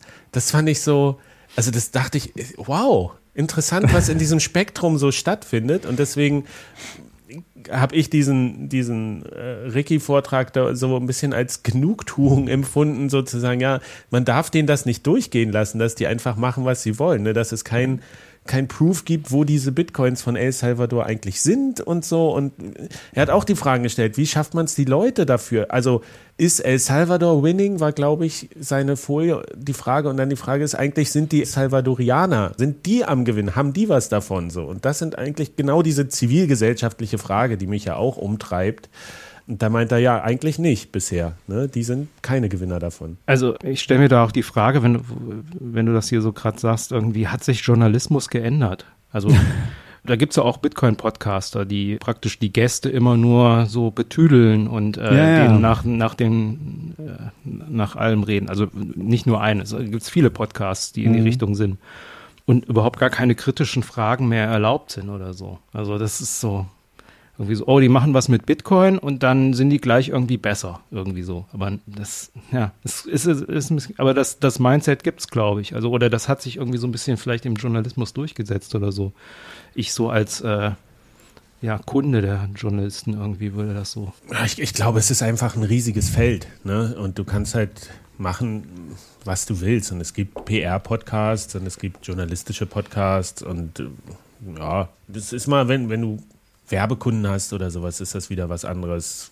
Stellst du bestimmte Fragen oder nicht. Aber das ist, glaube ich, ein Thema, das kann man an anderer Stelle noch, noch sehr ausführlich machen. Aber ähm, ich hoffe halt, dass dieser Talk vielleicht tatsächlich nochmal verfügbar wird, weil er hat das wirklich, ich meine, er, so findest du es raus. Du reist da rum, ganz lange redest mit allen Leuten und dann kommst du nach einer Zeit wieder und, und überprüfst nochmal die Thesen und sowas und die Annahmen. Und das finde ich so wichtig. Also auch dieses Projekt finde ich total unterstützenswert.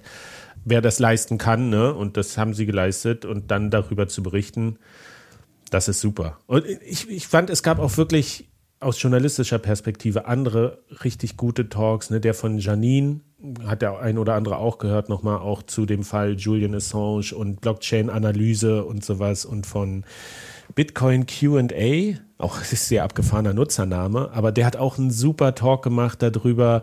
Also auch für Einsteiger gut geeignet, wo man alles Fehler machen kann, wenn man eine Transaktion macht, wie man seine Privatsphäre aufgibt. Der hat so die Transaktion gegenübergestellt und hat gesagt, ja, hier sieht man ein Input, ganz viele Outputs, das ist halt wahrscheinlich so eine Batch-Transaction von der Börse und hier sieht man, aha, ein gerader ein gerader Betrag wurde ausgegeben. Das ist sehr unwahrscheinlich, dass das der Change ist von deinem UTXO, also wirst du damit bezahlt haben und wie die Möglichkeiten, wie man diese Analyse eigentlich betreibt. Ich meine, wer länger dabei ist, hat das wahrscheinlich schon mal gehört, aber das ist total wertvoller Content, den auch immer mal wieder neu zu bringen und dieses technische Verständnis von Bitcoin damit auch zu erhöhen. Ne? Was ist eigentlich ein UTXO und wie funktioniert der und welche Konsequenzen ergeben sich daraus? Und dann eben Coin Control und, und so ein Zeug, was man machen kann oder PayJoin oder so. Und das war total zugänglich und super wertvoll an der Stelle. Ja, das war ein Top-Talk auf jeden Fall. Ich glaube, der war auch auf dem Nuke Day oder Second äh, Layer Day hat er den Ah, ja. auch gehalten. Okay. Ja, da habe ich den gesehen. Das hat sich auch ein bisschen überschnitten. Bei dem Layer 2 Day war auch, fand ich sehr gut den Talk von Ted Striger. Ach, der war da. Ja, der hat über Interaktivität gesprochen. Und das fand ich ganz interessant, weil er auch gesagt hat, dass Interaktivität so ein Problem ist. Ja. Ne, wenn du die Leute dazu bringen musst, dass sie irgendwas machen oder sowas, zum Beispiel Address Reuse war, glaube ich, sein Beispiel. Also, dass die Leute immer noch heutzutage, obwohl Satoshi schon gesagt hat, das ist schlecht, benutzt Bitcoin-Adressen nicht zweimal, ist das heute immer noch gang und gäbe, weil es einfach so einfach ist. Ne? Und immer wieder eine neue Adresse zu erzeugen, ist halt Aufwand für die Nutzer. Und deswegen machen sie es im Zweifel nicht. Und man muss die Systeme so bauen. Ich glaube, er hatte auch so sieben Stufen gemacht. Das einfachste ist, niemand muss irgendwas machen. Das zweitbeste ist, Computer müssen halt irgendwas berechnen. Das ist gut, dann kommt irgendwie Computer reden mit Computern, dann schlechter wird Computer müssen mit einem ganz bestimmten Computer reden und dann irgendwie Menschen müssen mit Computern reden oder Menschen müssen mit Menschen reden. Das ist, glaube ich, der, der schlimmste Fall Das der ist Interaktivität. Das wollen wir verhindern. Ne? Und das war auch ein super Talk, weil der so ein bisschen so eine Metaebene eingezogen hat. Ne? Du hast, du redest ja viel über Projekte und was man machen kann, aber so dieses, Das klingt spannend. man, es geht um so ein Konzept, wie man Sachen insgesamt verbessern kann. Ne? Und warum es okay ist zu sagen, okay, das, wir schmeißen einfach Rechenpower auf das Problem, weil das ist wenig Interaktivität, die dafür nötig ist. Das heißt, die Chancen, dass es tatsächlich eingesetzt wird im Vergleich zu, es ist schlecht, Adressen äh, zweimal zu verwenden, macht das nicht, ist halt höher an der Stelle. 31 zu 31, 31, steht 31 Gleichstand. Das ist ein sehr spannendes Spiel. Ähm, Stefan hört, hört gar nicht zu. nee, ich gucke eigentlich nur Basketball. Also, Ja. nee, Ja, ich bin dabei. Ich habe es jetzt ausgemacht, weil mein Notebook hat den Lüfter und ich habe es auch gar nicht offen gehabt, wirklich. War so ein Tab. Ja. Aber ihr haltet mich ja auf dem Laufenden. Dann ist ja, ja. gut. Also, 31, oh, 31. Lettland ist also marginal. Gang. 34 zu 31. Also, Oh. Die sind gut in Dreiern, habe ich gelesen. Die- Die das haben sieht so aus. mit einer der besten Dreierquoten, Also- also den, den weiten Würfen. Im Vergleich zu Fußball scheint sich ja da wirklich was zu bewegen, weil da guckt man ja manchmal und es ist überhaupt gar kein Tor. Das ist so, Ja, das ist so, der warum Vorteil habe vom ich jetzt geguckt? War ja nix. das ist der Vorteil. so. Es geht sehr schnell immer. Es ist aber auch Ja. manchmal ein bisschen langweilig, weil es immer so hin und her. Aber ja, es, ja ich gucke das gerne. Macht Spaß. Oh, oh, Dreier für Deutschland. Yes, Ja. Deutschland ist wieder in Führung, 36 zu 34. Willkommen beim Basketball-Podcast Leipzig. Aber was heißt denn Dreier? Also gibt's da gleich drei Punkte statt ein? Ja, ja, wenn du hinter der, hinter der, also es gibt so eine Linie, also die ist irgendwie so sechseinhalb Meter weg oder so, glaube ich, und wenn du hinter der wirfst, dann kriegst du drei Punkte und nicht zwei. Normalerweise kriegt man ja zwei Oh. Punkte bei dem Basketballkorb und da kriegst du drei, wenn du noch weiter weg stehst. Okay, ich habe gar keine Ahnung, aber das macht natürlich Sinn, wenn man mehr Punkte gibt als einen immer, dann, dass man da eine höhere. Ja, ja. okay. Hm. Du kannst andere Sachen gut, MC. Du kannst andere Sachen gut. Andere Interessen. Sehr gut. ja. Also hier haben wir, ihr hört, hier die schonungslose Enthüllung in unserem Podcast über unsere Gäste. Emsi hat keine Ahnung vom Basketball. Wir Nee. fassen unsere Gäste nicht mit Samthandschuhen an. ja, die jetzt zweit- ist es raus. Wichtigste Sportart in äh, Lettland ist übrigens Eishockey. Ja. Wie stehst du zu Eishockey? Ich kann Schlittschuh laufen. Uh. Das ist ja schon mal nicht schlecht. Das ist schon ziemlich gut, Ja, ja. das kann ich Äh, nicht. aber ich glaube, ich habe das nie gespielt und ich habe es vielleicht mal gesehen. Ja. Ich, Das ich, ist mir zu schnell. Also Eishockey ist mir dann wieder zu schnell, weil das, der Puck, der bewegt sich ja so schnell, dass ich dann oft irgendwie nicht sehe, wo er ist. Und das finde ich Ja. irgendwie schwierig. Das ist- Basketball ist für mich genau der Sweet Spot. ja. Me- Meistens habe ich das alles am Computer gespielt. Ja, ja. Ja, ja, richtig. Klassiker. Du sag mal, Emsi, im Vorgespräch, da hattest du, und weil wir jetzt eh über den Layer 2 Day und Projekte und sowas gesprochen haben, da hattest du gesagt, du würdest noch mal gern was ergänzen zu unserer Prag-Erfahrung mit äh, Fedimint. Experte reagiert auf unsere Meinung. Ja, Was heißt jetzt gerade? Also erstmal Disclaimer, ich kenne ganz viele von dem Fediment-Team, sogar länger als sie bei Fediment dran arbeiten. Also ich kenne den Obi, ich kenne den Elzerion, ich kenne äh, den Pete Wynn und bestimmt vergesse ich noch ein paar. Also Vielleicht bin ich auch voreingenommen oder so. Aber ihr hattet das so ein bisschen negativ, so nach dem Motto, so, habe ich jetzt in Erinnerung, ich habe es nicht nochmal angehört, so, so ein bisschen mit Schulterzuckend, ja, auch ist ganz nett irgendwie so, hm. Aber war das jetzt irgendwas Besonderes oder so? Und ich habe das schon ein bisschen anders wahrgenommen. Also erstmal gab es schon mal so eine Probegeschichte und vielleicht habe ich ein bisschen Backstory von den Leuten gehört. In dem Parallelpolis hatten die schon mal eine Federation, allerdings war das eine 1 of 1 Federation, also kein Vorteil gegen Cashew oder irgend, irgendwas anderes. Also, aber halt so als Demo und äh, da habe ich dann schon meine Drinks an der Bar mit diesem Fediment-Ding irgendwie mir iOS einfach App auf dem Telefon bezahlt und habe die aufgeladen und so. Und das hat schon funktioniert da schon. Die haben da so Terminals auch. Und ähm, jetzt äh, in Prag auf der Konferenz hatten sie halt die App nochmal ich glaube, das war sogar eine andere App. Ja, das war sogar eine andere. Die richtige Feddy. Also da gibt es auch den Unterschied Feddy Mint, was die Open Source Software ist, und Feddy, was dann die Venture Capital, was ich aber eigentlich auch ganz gut finde, dass die da ordentlich Geld eingesammelt haben, damit die das voranbringen. Also die Venture Capital App sozusagen ist. Und die hatten da halt eine, ich will jetzt nichts Falsches sagen, aber ich glaube, es war, glaube ich, irgendwie drei auf fünf Federation oder so. Also die hatten da schon eine echte Federation, wo nicht eine Person die Funds hält. Und die App war so ein bisschen, ein Teil war sozusagen so eine Art Browser-View, wo ein paar Buttons waren mit Sachen zu der Konferenz. Die war dann, also erstmal hast du die App und dann kannst du einer Federation beitreten. Das ist so der Workflow. Also du hast eine App und dann musst du erstmal gucken, die kommt halt ohne Federation und dann musst du erstmal irgendwo eine Federation finden. Das ist dann irgendwie ein QR-Code oder ein Link oder so, dass die App aufgeht. Und das hatten die halt, ne? Also da stand mhm. irgendwie beim Programm hier scannen oder hier drücken und dann dieser Federation für die BTC Prag beitreten. Und dann bist du halt beigetreten und dann hast du halt noch Zusatzinformationen gekriegt. Ne? Da gab es dann einen Button mit dem Programm und dann gab es irgendwie einen Button zu, äh, irgendein Sponsor oder sowas oder irgendwelche Afterpartys waren da gelistet oder so Sachen. Also es war halt irgendwie so ein bisschen so eine kleine Konferenz-App, mit der man aber auch zahlen konnte überall auf der Konferenz. Genau, die haben wir Und, auch benutzt. Ja. Und für mich war das erstmal, okay, das ist jetzt irgendwie noch nicht, äh, da soll noch mehr kommen. Da gab es auch auf dieser äh, Aussteller-Stage, also in dem Ausstellerbereich gab es auch so eine ganz kleine Stage im Hintergrund. Da hat der Pete Wynn auch nochmal so einen Vortrag darüber gehalten, wie die sich das vorstellen sozusagen, was die Vision sozusagen von dieser App ist, wie man die benutzen kann und sowas. Da kam natürlich auch viel, was irgendwie in der Zukunft und so und so, ja, wie das irgendwie eingesetzt wird. Da kann ich mich jetzt auch nicht mehr ganz genau dran erinnern, aber es war halt auch so ein Vibe, so irgendwie, ah, das geht jetzt hier die richtige Richtung und so. Und ich war irgendwie positiv überrascht, ohne jetzt irgendwie zu denken, dass die App jetzt das 0 plus Ultra ist, was man jetzt schon irgendwie benutzen könnte oder so.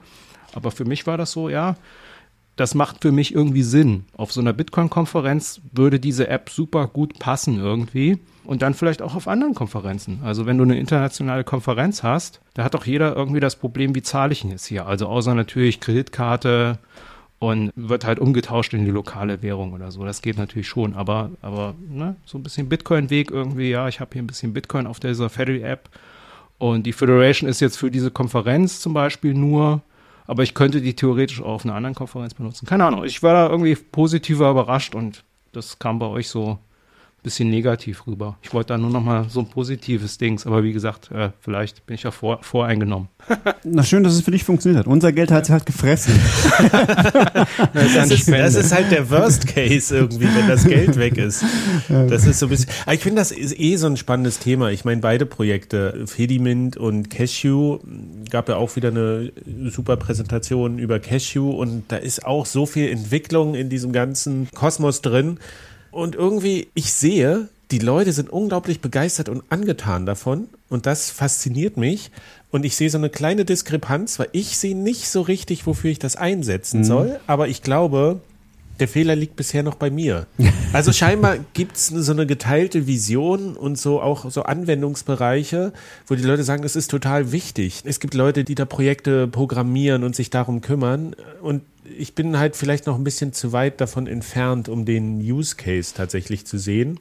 Mhm. Aber ich behalte das gerne auch ein bisschen im Auge und lasse mich ja. da überraschen, was da draus entsteht. Weil es scheint ja wirklich nicht nur so eine fixe Idee zu sein, sondern die Leute sagen, ja, das ist was, was wir brauchen. Also das ist ja für mich eindeutig besser als die Alternative. Also die Alternative wäre ja, alle benutzen irgendwie Wallet of Satoshi für Lightning.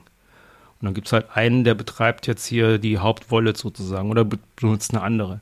Und das mit den Federation ist ja schon irgendwie so, was weiß ich, da, da, könnte irgendwie das lokale Meetup in Berlin könnte ihre eigene Federation machen und du ja, kannst da irgendwie beim Meetup zahlen. Also ich versuche jetzt auch so ein bisschen, bisschen realistischere Bitcoin-Themen. Natürlich kann man auch weiter in die Zukunft gehen und sagen, was weiß ich, auf irgendeiner Basketball-Sportveranstaltung lädst du dann die Federation für diesen Basketclub runter und dann kriegst du die Getränke ein bisschen günstiger und kriegst ein bisschen Merch und du hast halt irgendwie die Ergebnisse direkt in der App, kannst dir angucken oder sowas. Also so, ja, irgendwie, irgendwie in die Richtung.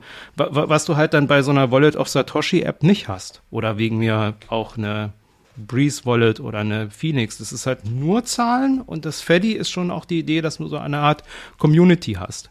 Das ist wahrscheinlich ja, auch in anderen Ländern relevanter. Bisschen als besser. Als, es ist ein bisschen besser als, als, als eine normale Custodial Wallet, weil ja. die Privacy ist besser. Aber die können immer noch mit deinem Geld weglaufen.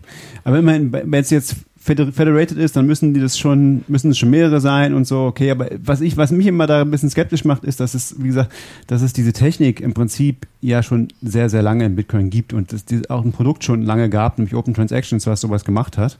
Und das gab es, glaube ich, seit 2011 oder 12 und das hat nie irgendjemand benutzt. Aber damals gab es noch kein Lightning-Netzwerk, vielleicht ist heute, vielleicht ist heute alles anders, kann schon sein. Also es ist immer, solche, solche Technik-Adoptionsprozesse sind, finde ich, unglaublich schwer vorherzusagen. Es kann sein, dass jetzt der Zeitpunkt ist, wo das irgendwie Sinn macht und wo das, wo sich da die Nische findet. Kann absolut sein. Will ich überhaupt nicht ausschließen. Ich wünsche denen auch alles Gute. Ist völlig, völlig cool. Aber ich bin einfach skeptisch, dass das jetzt die Killer-App ist. Ja, das, was du gesagt hast, klingt für mich ein bisschen wie so digitale Disney-Dollar. Ich kann dann irgendwie. Genau, das eben, warum sollte ich das machen? Ich, ich weiß nicht so richtig, warum sollte das jemand machen. Das, aber vielleicht, ne? Es ist besser wie, wie die anderen Vorschläge, die man öfters mal hört. Also auch bei so einem lokalen Meetup war dann wieder einer, der meinte, ah ja, hier bei unserem hier, äh, was war das, irgendein Sommerfest oder sowas, lokal da auf dem Dorf, da könnten wir, hier, Jahrmarkt oder sowas, ah, da könnten wir ja eine App machen und dann könnten wir, dann könnten die Leute da irgendwelche Tokens aufladen und sowas. Und dann denke ich mir so, oh mein Gott, fangen wir jetzt da jetzt wieder an irgendwie? Äh, da ist doch die Federation-Geschichte und du bezahlst direkt mit Bitcoin und du kannst, ist es auch, es gibt Lightning Bridges, du kannst das Geld dann auch woanders benutzen und du hast nicht Tokens für diese, für, für diese, für dieses äh, Sommerfest oder so. Ja, aber also, ich kann doch einfach doch so besser. mit Lightning bezahlen. Ich brauche doch kein, ich kann doch einfach so mit Lightning bezahlen. Ich brauche doch das. Ja, das kannst du ja trotzdem. Das ist ja der Gag. Du kannst die Federation App benutzen, wenn du willst, aber du kannst natürlich auch der Federation einfach über Lightning bezahlen. Du bist frei. Das ist ja, ja, es, du bist, bist frei, das nicht zu benutzen, aber es ist ja eine, ist eine nette Möglichkeit, Leute abzuholen und äh, da, da reinzubringen. Ich kann mir das, ich kann mir das, also das, was du gesagt hast, Wallet of Satoshi, ich glaube, das ist auch eins der, eine der negativsten Entwicklungen, die es gibt, dass so viele Menschen da reingezogen werden und, und sagen, ich mache jetzt hier was mit Lightning, aber in Wahrheit irgendwie machen sie nicht so richtig das mit Lightning. Ja, ich, ich lasse mich halt überraschen. Äh, ja. Technisch muss man sagen, solange die Zahlung also diese Kartenzahlung hat jetzt auch nicht funktioniert, da bei den Händlern bei mir draußen. Das sind irgendwie noch, die Basics müssen erstmal richtig rund laufen, dann kann man irgendwie gucken, was man noch an Spielereien ja, macht. Das ist, ja, es ist auf jeden Fall nicht fertig. Aber ich fand den Weg, den sie gegangen sind, schon mal die richtige Richtung. Fand ich. ich also ich habe so wirklich gedacht, ach, das ist eine coole App, die ich hier auf der Konferenz super benutzen kann. Ich kann damit auch bezahlen. Macht irgendwie Sinn. Aber ja.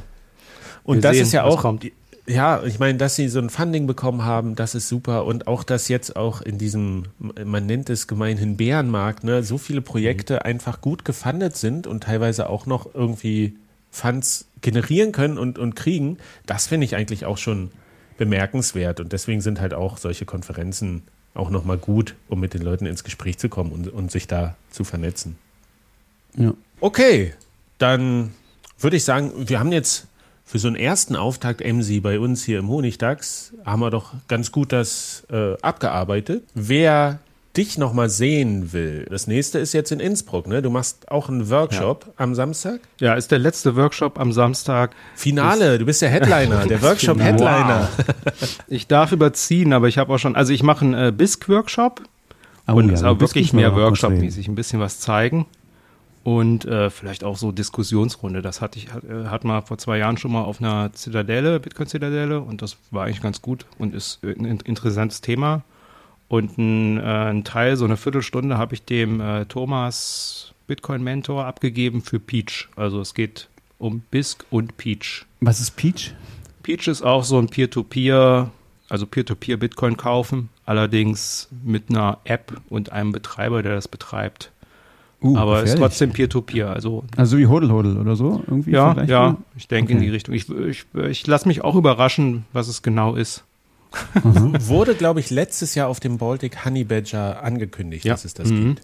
Okay. Und genau, Äh, da habe ich mich mit denen auch unterhalten. Ich hatte schön Bisk-T-Shirt an und dann dachte ich mit dem T-Shirt, da musst du schon hingehen und mal bei Peach ein bisschen drüber reden. Und erster Eindruck war, ja, ist gar nicht, ist gar nicht so schlecht. Hat natürlich, also ist nicht dezentral oder so, aber ist trotzdem Peer-to-Peer.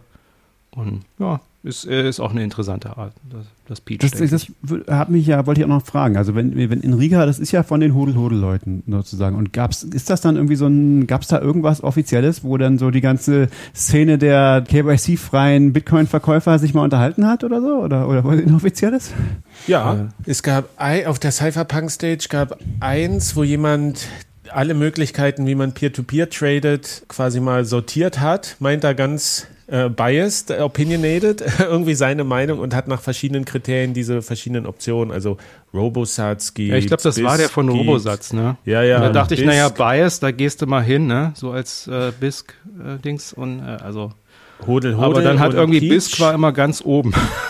Bei allen Sachen. Ich, Okay, Okay. okay, okay. Und dann gab es noch ein Panel mit, nicht, ja. mit, mit vier Leuten von vier verschiedenen Projekten. Und das, da waren auch gute Fragen einfach. Das muss man sagen. Die hatten gute Moderatoren da vor Ort, die auch gute Fragen gestellt haben. Zum Beispiel, wie, wie schaffen es die Leute mit so einer Peer-to-Peer-Exchange? Was ist das größte Problem? Da haben sie gesagt, Liquidität natürlich. Und dann kam auch die Frage aus dem Publikum, na, wäre es nicht denn sinnvoll, von all diesen Plattformen so ein gemeinsames Orderbook aufzumachen, dass du sagen kannst, du kannst über jede Plattform Peer-to-Peer irgendwie kaufen, weil sie gesagt haben, auch gegen diese zentralen Exchanges, ne, wenn die Geld brauchen für Marketing, launchen die irgendeinen Shitcoin und schon ist die, ist die Kasse wieder gefüllt und nur durch solche FTX Fails und sowas lernen die Leute dann, dass es doch besser ist, Peer-to-Peer irgendwie Bitcoin vielleicht zu kaufen oder da dahin zu kommen. Und das war ganz gut. Und ich, ich glaube, das letzte Panel, was ich gesehen habe, das war, das war über Free Speech. Und dann irgendwann war so, ja, ist denn hier ist Stefan Livera irgendwie, der sollte das moderieren? Und der saß so vor uns und meinte so, What? What? Am I on this panel?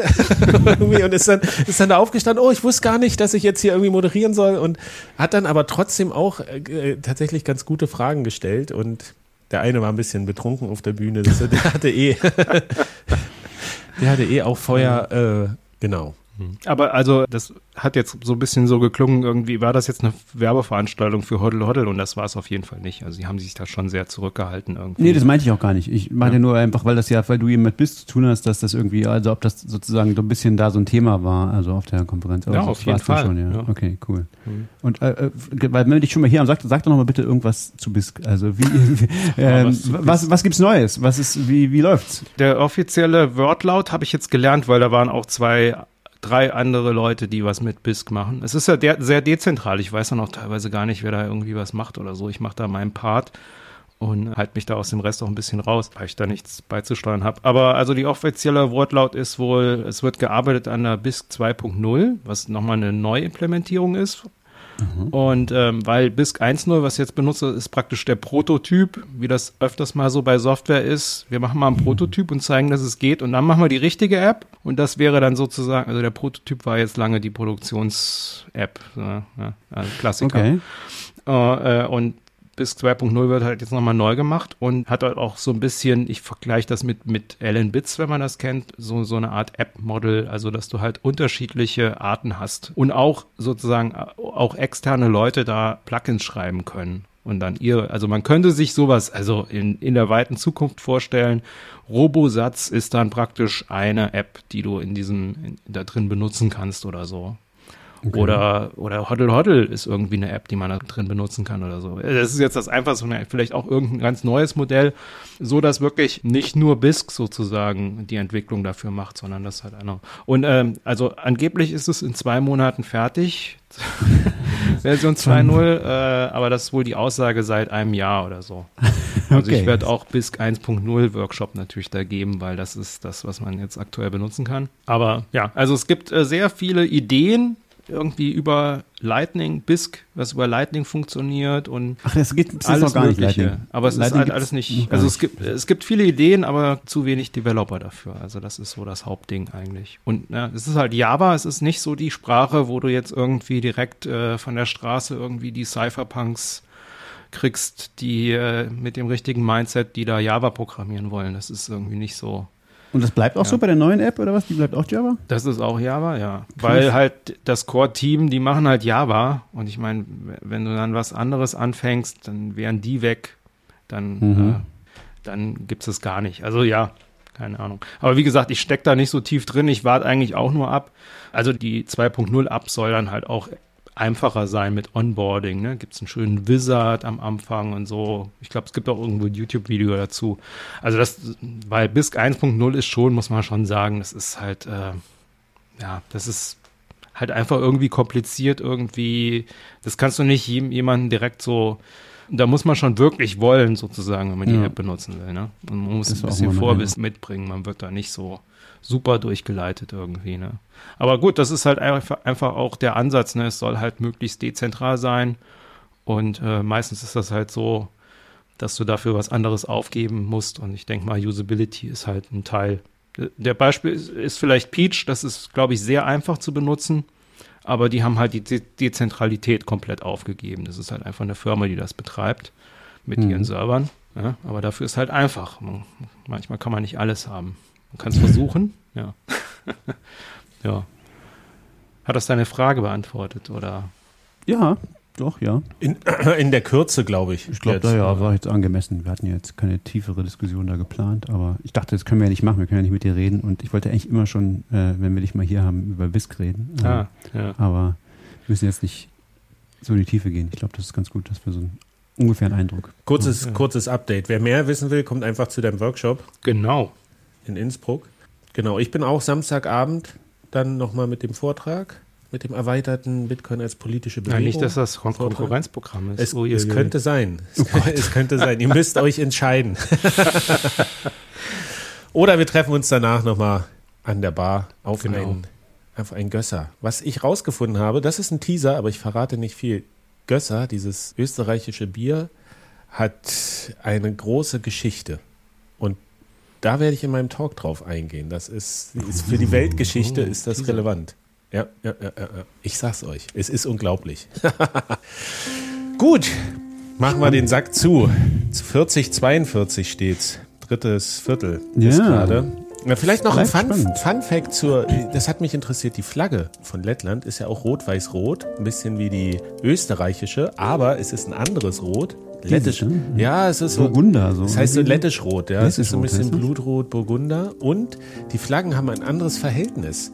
Ähm, der weiße Strich in der Mitte ist nämlich nur halb so groß bei der lettischen wie Ah. äh, die roten Striche. Bei Österreich hast du da 1 zu 1 zu 1. Und da auch das Format, das Verhältnis ist ein bisschen anders. Ne? Die lettische Flagge ist ein bisschen schmaler und in die Länge gezogen. Wie? Die, geht- die haben all, nicht alle Flaggen der Welt haben das gleiche Format. Überhaupt nicht. Hast du die Schweiz mal angeguckt? Die ist quadratisch. Ah, ja. Großes Thema. Und äh, Heinz Erhardt wurde übrigens in Riga geboren. Was? Heinz Erhardt? Ja, Wahnsinn. ja. Riga wurde von deutschen Kaufleuten mitgegründet.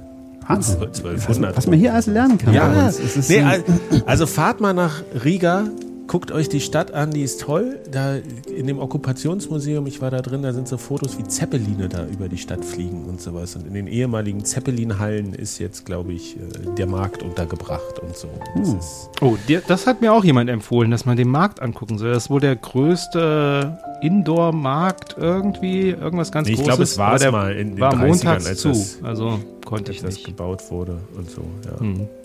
Also, geht nach Riga, gerne auch zur Konferenz und wenn ihr es schafft, nehmt zwei Tage mehr, um euch die Stadt ein bisschen und das Land anzugucken und ansonsten, Und fahrt nach Berlin zur BTC.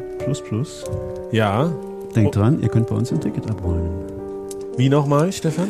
Ihr müsst äh, Friedemann erklären, was Bitcoin, äh, nix Bitcoin ist und wieso es wichtig ist. Machbar, machbar. Ich bin nicht ganz doof, glaube ich. Äh, per per äh, Twitter und per E-Mail, ne? An correspondent at Redaktion at Ja, correspondent. Redaktion at correspondent.de und honigdachspot. Ja, wir sind noch da. Nostar war übrigens auch ein großes Thema da. In, Ah, ja, haben wir auch lange nicht war auch gesprochen. interessant, aber das, das Fass machen wir jetzt nicht auch noch auf. Damn, wir könnten für immer. MC, du kommst einfach nochmal wieder. Ja, klar, zur gerne. Zeit, ne? ah, sehr gut, sehr gut, sehr gut. Okay, ja, dann machen wir Feierabend für heute. Ja. Gehen Mittagessen.